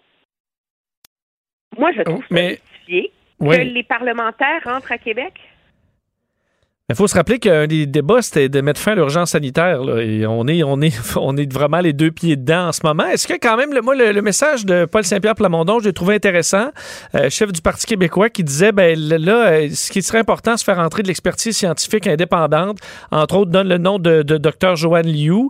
Euh, et est-ce que c'est le temps pour l'opposition de commencer à faire de la pression sur les scientifiques autour du gouvernement, à dire c'est beau de vouloir attaquer les adversaires politiques, ceux qui auront leur nom sur les bulletins de, les bulletins de vote, mais est-ce qu'une des faiblesses du Québec, c'est pas nos euh, euh, les, les données scientifiques, puis que c'est pas là le temps de faire euh, d'amener un peu d'air frais? Moi, je pense que c'est un débat qui mérite d'avoir lieu. Je trouve ça inacceptable qu'on ait que M. Arruda ait témoigné pendant au total quoi deux heures en commission parlementaire. Il n'a pas eu beaucoup de chaleur de l'opposition, le docteur Arruda, jusqu'à maintenant. Non, mais je veux dire, c'est facile pour, pour lui d'être dans un point de presse, de raconter ses salades, malgré tous les efforts de mes collègues euh, jour- jour- journalistes, mais qui ont chacun leur agenda, l'histoire qui couvre, l'angle, etc. C'est pas. Alors, moi, je trouve que c'est absolument légitime. Ça fait partie des questions qui se posent. Mais on va pas se mettre à transformer le docteur Arruda en bouc émissaire de la gestion du gouvernement. C'est que là, on finit par tout mélanger ensemble. Il y a un débat. Est-ce que l'Assemblée nationale mérite de siéger face à une crise aussi importante que celle que l'on a en ce moment? La réponse est oui. Je veux juste vous rappeler que le gouvernement est encore en train de nous dire que le 17 janvier dernier prochain, alors que nos hôpitaux seront incapables de répondre à la pression, Oui. on compte envoyer nos enfants à l'école. Les magasins sont ouverts, l'industrie manufacturière fonctionne, la construction fonctionne. Je ne sais pas pourquoi l'Assemblée nationale ne fonctionnerait pas. Est-ce qu'il y a un débat à avoir maintenant sur l'expertise scientifique sur laquelle s'appuie le gouvernement? Je pense que la démonstration en- a été amplement faite de ça. C'est pas le docteur Arruda n'en est pas le seul responsable. Il y a une équipe derrière lui. Est-ce que ces lacunes-là sont causées par la proximité du docteur Arruda au pouvoir politique? Est-ce que c'est causé par l'organisation de cette expertise entre une santé publique, une CNESST, un INES, un INSPQ, et tout ça qui ont chacun leurs règles, leurs paradigmes, etc. Ce sont tous des débats qui méritent d'avoir lieu. Et c'est où l'endroit où ces débats doivent avoir lieu? C'est à l'Assemblée nationale. Ben, à suivre. euh, enfin, on comprend que c'est, non. Alors, pour l'instant, euh, on de- devra trouver une autre façon pour être dans le, euh, pas dans, dans les lignes de côté pour les partis d'opposition.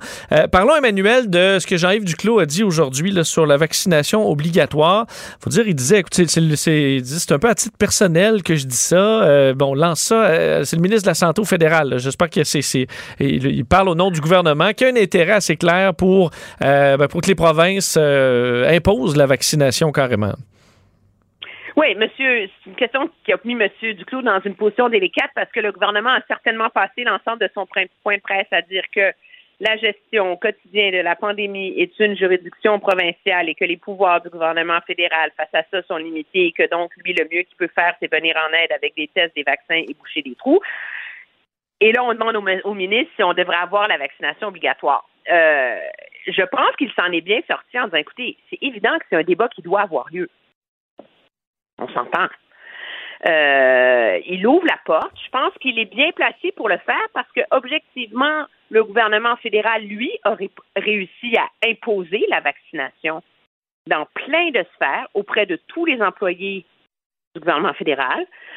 euh, auprès des employés des sociétés de la couronne. Bon, il y a des marges, euh, des exemptions, etc. Mais dans l'ensemble, il a forcé la main de ces, des employés qui relèvent de la juridiction fédérale. Il a imposé la vaccination obligatoire dans les avions, dans les trains, etc. Donc, finalement, il est le seul qui est en bonne position de mener ce débat-là. C'est un peu l'ironie, là. C'est vrai. Euh, Est-ce que Québec va vouloir s'embarquer là-dedans? Écoute, après le fiasco de la vaccination du personnel de la santé, là, que vraiment Euh.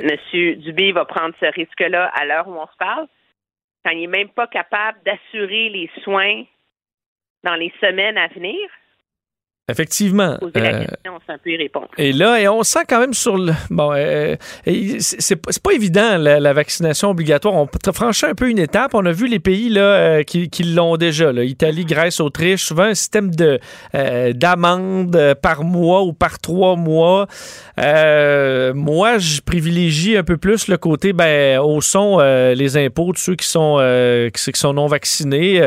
Ils ont une plus grande facture de soins de santé. Donc, c'est tout simplement utilisateur comme un, motocycliste qui a une moto sport paie ses plaques plus chères parce qu'il se blesse l'avantage, puis euh, ça surcharge le système de santé. Euh, les gens qui fument paient des taxes pour les cigarettes pour la même raison. Euh, ça me paraît une solution peut-être un peu plus simple que de dire, ben, vous n'avez pas le droit d'être non vacciné, on vous donne des amendes de façon perpétuelle. C'est quand même pas une question simple qu'on aborde. Non, puis il y a un enjeu philosophique au Québec. On est contre la vaccination obligatoire. En preuve, c'est qu'en Ontario, la vaccination est obligatoire pour une foule de maladies pour que les enfants aillent à l'école. Moi, ça m'est arrivé, là, que, les vaccins de ma fille étaient en retard de deux semaines. J'ai reçu une lettre de l'école Oh. qui avait toujours pour aller la faire vacciner, sinon on se faisait mettre dehors. C'est assez clair. Alors, c'est assez clair. On est contre ça philosophiquement au Québec. Moi, je pense que la réalité, cependant, c'est qu'il y a euh, des amendements et des mises en œuvre qui peuvent être faits euh, par le biais des codes du travail, le code du travail fédéral, euh, par le biais d'une loi au fédéral que Justin Trudeau a promis hein, de protéger tous les employeurs contre des poursuites s'ils imposaient la vaccination obligatoire. On n'en a pas encore entendu parler. Donc, en vérité, la façon de forcer la main des gens, c'est par leur accès à un revenu. Et ça, euh, c'est une réflexion que les gouvernements tardent à avoir, je pense, et ça me semble aussi une piste de réflexion importante. Est-ce qu'il faudrait avoir des auditeurs parlant de Parlement? C'est pas dans le cadre d'une commission parlementaire qu'on pourrait étudier la question et réfléchir collectivement sur cet enjeu. Mais c'est vrai là-dessus que l'opposition, il y a eu des commissions parlementaires où on a réussi finalement à faire à travailler tous ensemble, à faire avancer des dossiers. C'est vrai que c'est pas impossible. Ben, je veux dire, surtout dans un contexte où l'opinion du gouvernement n'est pas fixée là- là-dessus, ce sont des enjeux hyper complexes, là, OK? C'est, une chose de casquer sur le roll-ball collectif euh, de la majorité de la population, là. Euh, ça a des conséquences légales, économiques, sociologiques, etc. Est-ce qu'il faudrait avoir une réflexion, cependant, sur euh, une augmentation, une- les mécanismes à mettre en place pour forcer une forme de vaccination obligatoire, un élargissement du passeport vaccinal au-delà de la SAQ et des magasins? Ce sont tous des enjeux qui méritent réflexion et euh, à laquelle les gouvernements vont être obligés de répondre très rapidement parce que si Omicron nous apprend une chose, là, c'est que c'est pas fini cette affaire-là. là. Ça a l'air banal, mais tu sais, on, était tous vaccinés à l'automne. On dit Ah, la vie est belle, euh, tout va bien aller, tant pis les non-vaccinés, ceux qui sont malades. Et là, on a comme un tsunami qui nous tombe dessus, qui ruine l'hiver, qui met en péril l'année scolaire, tout le reste, malgré le fait qu'on est vacciné, pour des raisons qu'on n'avait pas vues, mais ça veut dire qu'il va en avoir d'autres imprévus. Sur ce front-là qu'il faut se préparer. Est-ce que ce qui pourrait nous éviter ce débat-là, c'est euh, les médicaments antiviraux qui, arrivent, s'ils ont l'efficacité qu'ils, euh, pour l'instant, euh, promettent, ou du, que les, études donnent à penser, est-ce que ça, ça pourrait nous, nous éviter de devoir aller là, vaccination obligatoire, parce que les gens non vaccinés, bon, on pourrait les soigner assez, assez simplement, à, moins de frais, parce que les cas vont pas dégénérer autant. Est-ce que ça peut être une porte de sortie? Ça peut. Je pense pas que c'est la porte de sortie de la même façon que le vaccin n'est pas la porte de sortie. Pour une raison très simple. Dans les hôpitaux en ce moment, c'est vrai qu'il y a 40% des gens qui sont identifiés COVID, ils sont rentrés pour d'autres choses, là. Oui, absolument. Je veux dire, monsieur qui s'en va, euh, qui a une appendicite, euh, il serait rentré à l'hôpital de toute façon. Le problème, c'est que parce qu'il y a la COVID, ça prend beaucoup plus de temps à préparer la salle d'opération. Parce qu'il y a la COVID, il a été en contact avec des patients dans la, dans, la salle d'attente ou à l'urgence ou du personnel avant d'être identifié COVID. Donc, il y a un risque qui est posé pour ces gens-là. Une fois que son opération est plus longue, à cause des protocoles pour l'inhalothérapie, euh, l'intubé, puis après ça, faut changer l'air de la salle d'opération pendant une heure ou euh, 20, 25 minutes, je pense. Alors, la réalité, c'est que même quelqu'un qui n'est pas malade, mais qui est juste porteur, entraîne des conséquences très lourdes pour le réseau de la santé. Et c'est ça pourquoi, oui, c'est important d'avoir ces médicaments-là. C'est important qu'on ait moins de gens aux soins intensifs. C'est important qu'on sauve des vies et qu'on et qu'on protège et qu'on qu'on guérisse plus rapidement les gens gravement atteints. Mais il y a des conséquences secondaires qu'on ressent en ce moment à cause de Micron auxquelles ces médicaments-là ne vont pas répondre, là, que coûte que coûte. On va surveiller ça. On aura euh, le week-end pour mijoter sur ces grandes questions philosophiques. Merci, Emmanuel. On se retrouve lundi. Très bien, au revoir. Salut, au revoir. Cube Radio. Complet comme un couteau suisse, précis comme une lame de rasoir. Vincent Dessereau. Pour être affûté sur l'actualité. Bon, un autre couteau suisse, c'est euh, notre cher Jean-François Barry euh, que je rejoins à l'instant. Salut, Jean-François. Ouais, ouais, mais un peu, là, moi, ce soir, je vais être le tire-bouchon du couteau suisse. Ah, parce que tu, tu vas te saouler? Non, non, mais c'est vendredi, on a le droit de prendre un verre de vin. Hey, écoute, j'ai un vrai vendredi pour la, une des rares fois dans l'année parce que je fais pas Salut Bonjour Week-end demain matin. Euh, et normalement, moi, un vendredi soir ou un samedi soir, là, c'est. Écoute, genre. Dodo de bonheur. Non, non, écoute, parce que quand j'ai mes fins de semaine, c'est Ah fête, là. C'est là que je Ben vois oui. les amis que je peux pas voir les week-ends parce que j'en ai peut-être trois ou quatre par année. Euh, mais là, écoute, c'est le confinement à maison. là, tu verras pas grand monde. Mais- mais j'ai appris, là, euh, c'est- c'est c'est- c'est triste pour toi pour, euh, pour Salut Bonjour demain, pourquoi ils t'ont enlevé? Parce que, apparemment, c'est parce que t'es passé dans ma capsule en courant hier parce que tu Je savais sais, pas hey, j'ai de la misère. filmé, nouveau- pour- Parenthèse, parce que le nouveau studio à Montréal, je suis moins habitué. Il y a des angles de caméra nouveaux.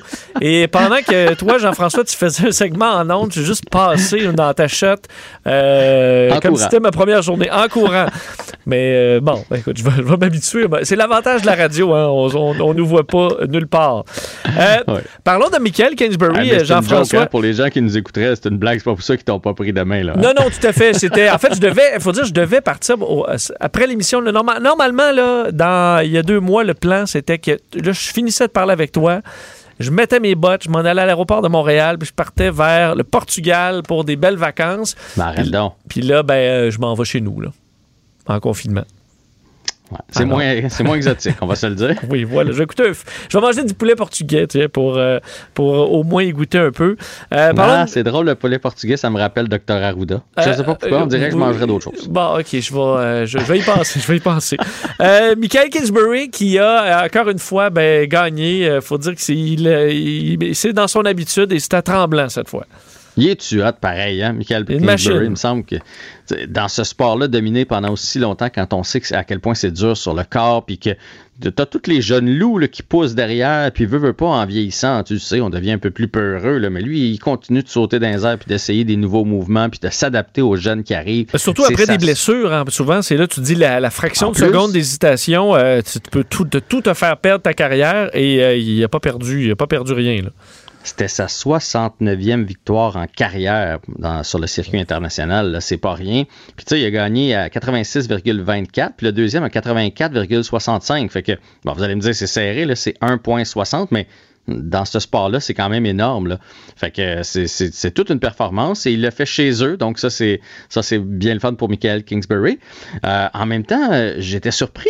Parce que je croyais pas qu'il y avait des compétitions présentement au Québec. Je veux pas tourner le fer dans le plaid, là, puis je, C'est vrai. je veux pas dire que ça n'a pas de bon sens, mais je veux dire, il y avait un Suédois là, qui est terminé deuxième, il y avait euh, un Japonais, donc il y avait tous les pays étaient représentés, étaient à tremblant. Alors j'ai été très très étonné de savoir que présentement, euh, quand on a le droit d'à peu près faire n'importe quoi, euh, de, de ne pas faire euh, rien, qu'il y ait une compétition du côté de, de Tremblant, avec évidemment, ça veut dire que les délégations sont logées à Tremblant. Il- ça va être dehors, il y a des contacts pareils, ces gens-là mangent et etc. Donc j'étais bien bien surpris. Tout à fait raison. Euh, les- puis, mais personne semble s'en, objecter. Alors, euh, c'est, ça, va, ça, va- ça va continuer. Et euh, pendant ce temps-là, les sœurs du Four-la-Pointe, malheureusement, on n'a même pas réussi à se classer pour la, la finale. Donc, ça s'est terminé en demi-finale pour elles. LHJMQ, euh, ben, on recommencera pas sans avoir droit à 50% de la capacité dans les arénas. On comprend que pour eux, versus la Ligue nationale, ils n'ont pas le même revenu de droits de télé. là. donc, c'est faux du monde, sinon ça marche pas. Exactement. Puis c'est là où je fais un peu un lien avec la nouvelle que je viens de te faire, parce que les deux nouvelles sont sorties dans la même journée. Là, Michael Kingsbury et la compétition internationale à Tremblant, et la LSGMQ qui a sorti donc son protocole et les mesures pour le futur. Donc on commence avec cette nouvelle-là. 50% des amphithéâtres, c'est ce qu'on demande avant de reprendre l'action, parce qu'évidemment, en bas de ça, c'est pas rentable. L'année passée, là, les gens vont dire l'année passée, ont fait ça en bulle. Souvenez-vous que l'année passée, le gouvernement avait donné un million par équipe. Euh, donc, c'était plus facile d'organiser des bulles et de ne pas perdre de sous. Mais il n'y a pas assez de revenus télé du côté de la LAGMQ pour tenir des matchs de hockey. Le revenu principal pour les équipes du Q, c'est l'assistance. Qu'on a besoin de ça. Fait que tant qu'on n'est pas à 50% il n'y aura pas de match. Et là, ce qu'on attend, c'est la réponse pour pouvoir s'entraîner. Donc là, il y a un protocole qui a été mis en place. Les joueurs doivent passer trois tests avant de partir. Donc, il y en a un avant de partir, un en arrivant là-bas, puis un avant de sortir de la famille de pension, avant de se rendre à l'aréna. Évidemment, tous les tests doivent être négatifs pour pouvoir se rendre à l'aréna par la suite. Mais là où j'ai hâte de voir ce qui va arriver, c'est que pour l'instant, il n'y a pas de pratique non plus, parce qu'on n'a pas le droit on a le droit à deux. Là. Si vous allez à l'aréna, vous louez une glace avec votre fils, c'est deux sur la glace. On n'a pas le droit à plus que ça en bulle famille. En fait, ça, vous avez le droit, mais sinon, c'est deux personnes. Fait que là, pour l'instant, il n'y a même pas de, pratique organisée. Fait que les joueurs sont de retour dimanche. Moi, comme mon fils monte euh, dimanche à Bécomo, mais pour aller faire quoi? Euh, je me, le, je me le demande. Parce que euh, tu peux même pas être sur la glace puis pas faire un match, là, mais de, de l'entraînement, d'autres types d'entraînement. Pour l'instant, non. Je me suis informé aujourd'hui. Ce qu'on m'a dit, c'est qu'on avait bon espoir d'avoir le hockey de la santé publique avec le protocole en s'assurant que tous les joueurs, comme je viens de te dire, puis les joueurs vont passer après ça trois tests par semaine, à chaque semaine, euh, avoir le droit de s'entraîner en équipe. Euh, le protocole qui est sur place, c'est 35 personnes. Chaque équipe va soumettre une liste de 35 personnes qui vont avoir le droit de se côtoyer. Donc, en partant, tu as une vingtaine de joueurs, le 23, 24 joueurs. Après ça, tu ajoutes les, entraîneurs, les thérapeutes. Puis ça va, ça va être ça autour des joueurs. Ça va être comme une espèce de bulle. Et ils espèrent, avec ce protocole-là, d'avoir le droit de s'entraîner. Mais pour l'instant, mettons lundi matin, il n'y a personne sur la patinoire, puis il n'y a personne à l'entraînement. Fait que là, ce qu'on dit, c'est pour favoriser les études, ben, en même temps, je comprends pas parce que tout le monde est en ligne. Fait que, fait que probablement qu'ils savent des choses que nous, on sait pas, puis qu'il va y avoir du développement dans les, dans les prochains jours, prochaines semaines, concernant au moins des pratiques pour pouvoir mettre ces joueurs-là sur la glace, parce que c'est pas tous ces joueurs-là qui ont un terrain, qui ont un sous-sol avec un gym, euh, qui peuvent continuer de s'entraîner. Fait que le but, c'est de les ramener dans, dans leurs équipes. Là, ça fait déjà trois semaines qu'ils sont arrêtés pour pouvoir les remettre en action tranquillement. parce que s'ils peuvent pas s'entraîner, ils sont peut-être mieux à la maison, là, rendu là, à, étudier, à étudier en ligne. Ben, ben, ouais. C'est quoi? Je pense qu'il y a un peu des deux. Puis, à mon avis, c'est ça qui, euh, fait pencher la balance. Tu as sûrement as, différents types de jeunes entre 16 et 20. Il y en a qui aspirent à jouer au hockey plus tard. Il y en a aussi que c'est juste un trip, là, jouer dans la Ligue junior majeure du Québec, qui savent très bien que ça ne débouchera pas sur rien. Fait que tu en as des plus sérieux, puis d'autres moins sérieux. Fait qu'évidemment, les plus sérieux qui sont dans leur famille, euh, vont recommencer tranquillement, vont aller jouer dehors, vont, euh, vont aller patiner sur des glaces extérieures, vont s'entraîner. Tu peux t'entraîner dans ton sol pendant deux semaines, ça se fait. Alors que peut-être que les moins sérieux, eux autres, vont tirer de la patte lorsqu'il y aura un retour au jeu. Fait qu'à mon avis, c'est un peu pour ça que les équipes ont envie de les ramener euh, dans la structure pour pouvoir chapeauter tout les le monde. Avoir un peu à l'œil. les avoir un peu plus à l'œil. Tu sais, tu sais comme moi, quand un jeune de 18, tu peux avoir deux différents types. Oui, tout à fait. Tout à fait. Moi, j'aurais été du type euh, PlayStation un peu plus que d'aller courir dehors euh, sur la glace municipale. Voilà. Fait que tu sais, c'est pas juste une question d'alcool. les gens pensent alcool, les filles, pis ça. Mais non, il y a toutes sortes d'attraits dans la vie d'aujourd'hui.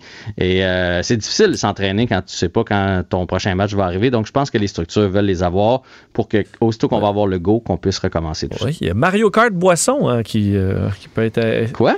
Mario Kart Boisson? Explique-moi. Ben, en fait, c'est que tu pars sur Mario Kart, OK, puis là, tu as une bière.